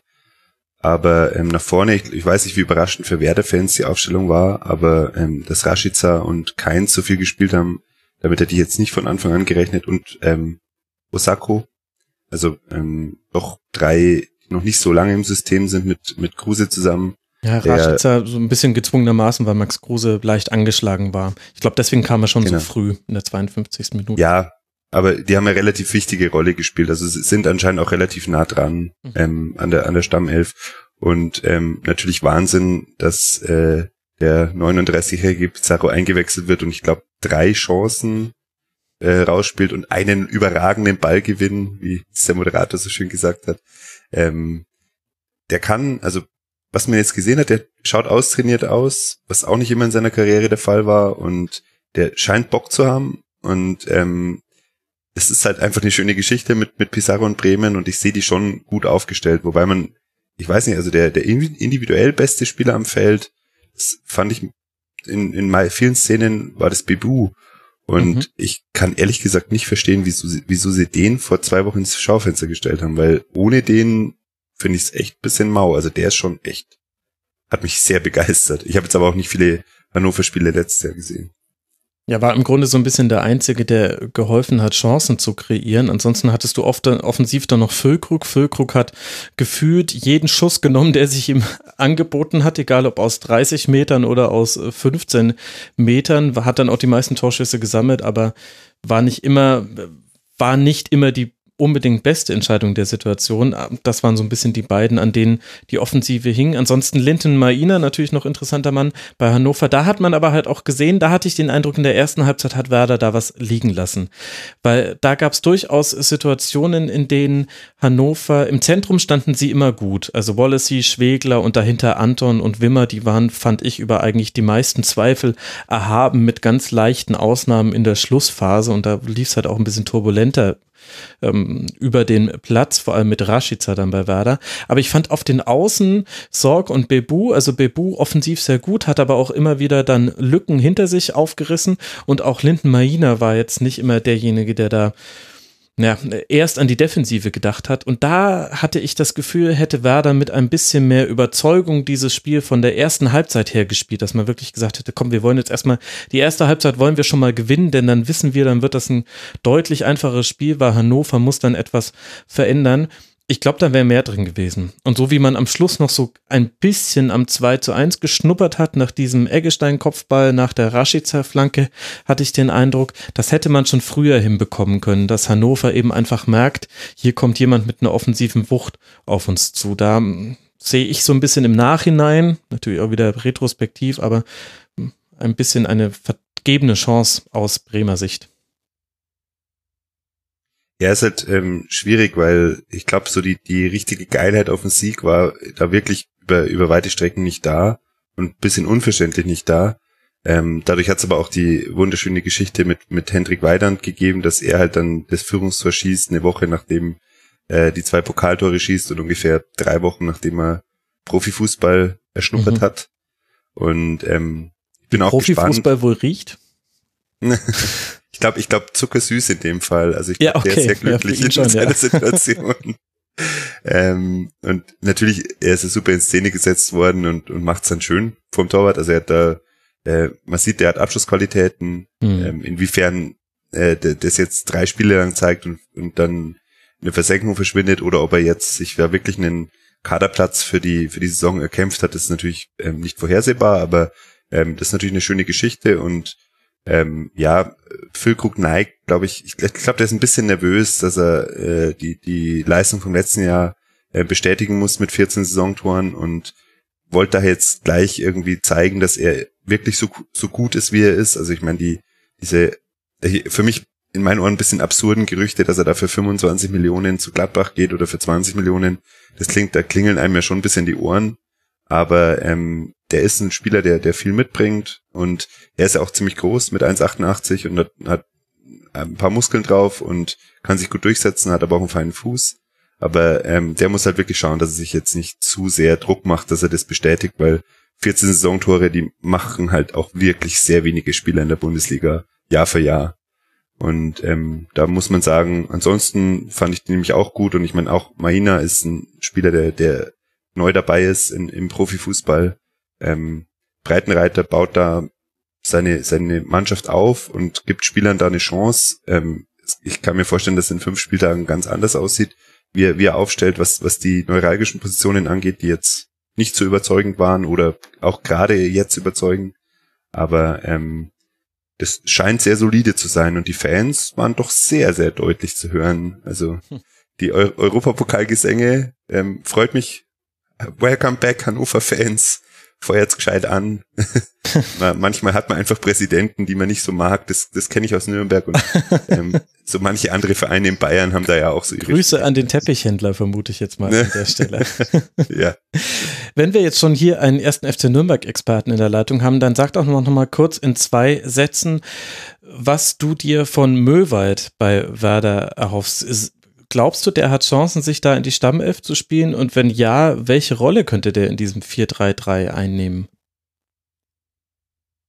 Ja, ist mit der Verletzung war halt jetzt extrem unglücklich. Also ähm, man muss ihm zugute halten, er ist damals aus der dritten Liga gekommen und der weiß, dass sich durchbeißen muss. Und der kann das. Der kann sich reinbeißen, der kann aggressiv sein und ähm, der, der sucht seine Chance und der hat seine Stärken im, im Abschluss.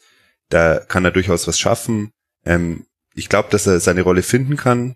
Ich glaube aber auch, dass es ein sehr großer Schritt ist, weil Bremen ist, ist sehr etabliert, was, ähm, was so das Spielermaterial angeht und haben halt mit Klassen auch jemanden geholt, der vom Spielertyp her, also habe ich jetzt auch in dem Spiel gesehen, ja schon deutlich die Möwert-Rolle spielt. Mhm. Und da ist natürlich schon fraglich, jetzt hat er auch noch den Eggestein, also Johannes Eggestein, Maximilian Eggestein. Ähm, das ist schon sehr viel, ähm, Keins ist ja auch von den Flügeln nach innen zum Teil gezogen worden das ist schon sehr, sehr viel Konkurrenz und ähm, ich glaube, er, er bringt Qualität mit und er bringt vor allem den Biss mit, dass er, dass er sich durchsetzen kann. Ähm, Ob es für mehr als 15 Saisoneinsätze reicht, die meisten wahrscheinlich als Einwechsel, hängt natürlich auch von, von Fitnessstatus ab, aber ähm, ja, also ich glaube, er hat es schwierig. Ja. Okay. Ich hoffe es natürlich, dass es packt. Dann schauen wir uns einfach ganz entspannt an als neutrale Beobachter, wie es da weitergeht bei Werder Bremen. Jetzt dann auswärts bei Eintracht Frankfurt und dann das Heimspiel gegen den 1. FC Nürnberg nach der Länderspielpause. Hannover 96 empfängt jetzt dann zu Hause Borussia Dortmund und danach geht's nach Leipzig, bevor man dann wiederum gegen den Club spielt. Also das sind alles kommende Gegner des äh, Clubs, deswegen wirst du da ja ganz genau hingeguckt haben. Ich würde sagen, Konstantin Jakob, wir haben diesen ersten Spieltag ausführlichst besprochen. Das, das, hat sich jetzt wieder gelohnt. Konstantin mehrmals, mehrmals so leise, dass man nicht wusste, hatte sich gemutet oder, oder einen kurzen Powernap eingelegt. Ich hoffe, es war nur erst. Ich habe mich immer auf die nächsten Beiträge schon vorbereitet. Ach, stark. Deswegen dann auch immer, du hast wahrscheinlich deine Monologe immer vorgeschrieben. Jetzt, jetzt ergibt sich das. Nein, ich bin kurz, nein, nein, ich bin kurz um den Block gelaufen. Um wieder, und den Puls wieder hoch. Ich glaube, ihr, ich glaube, du hast gut zugehört und jetzt kannst du in deiner, in deiner Freundeskreis und Bekanntenkreis kannst du mit deinem unfassbaren Wissen über den Club angeben. Was ja immer so das ist, was ah, dann echt so auf eine besondere Freundesebene hieft. Also da ja, ja, klar. kriegt man weil, weil ich, ich habe aber auch einige, einige Bekannte, die äh, Klubberer sind, deshalb äh, ich, ich bin eigentlich schon etwas im Bilde zum Teil. Aber du willst sie nicht als Freunde bezeichnen, das ist schon viel sagen. ja, ist mir auch aufgefallen, ich hab, ich hab, dass es nur Bekannte sind. Na, ich habe viele Bekannte, wenige Freunde. Also, das ist eine persönliche Philosophie.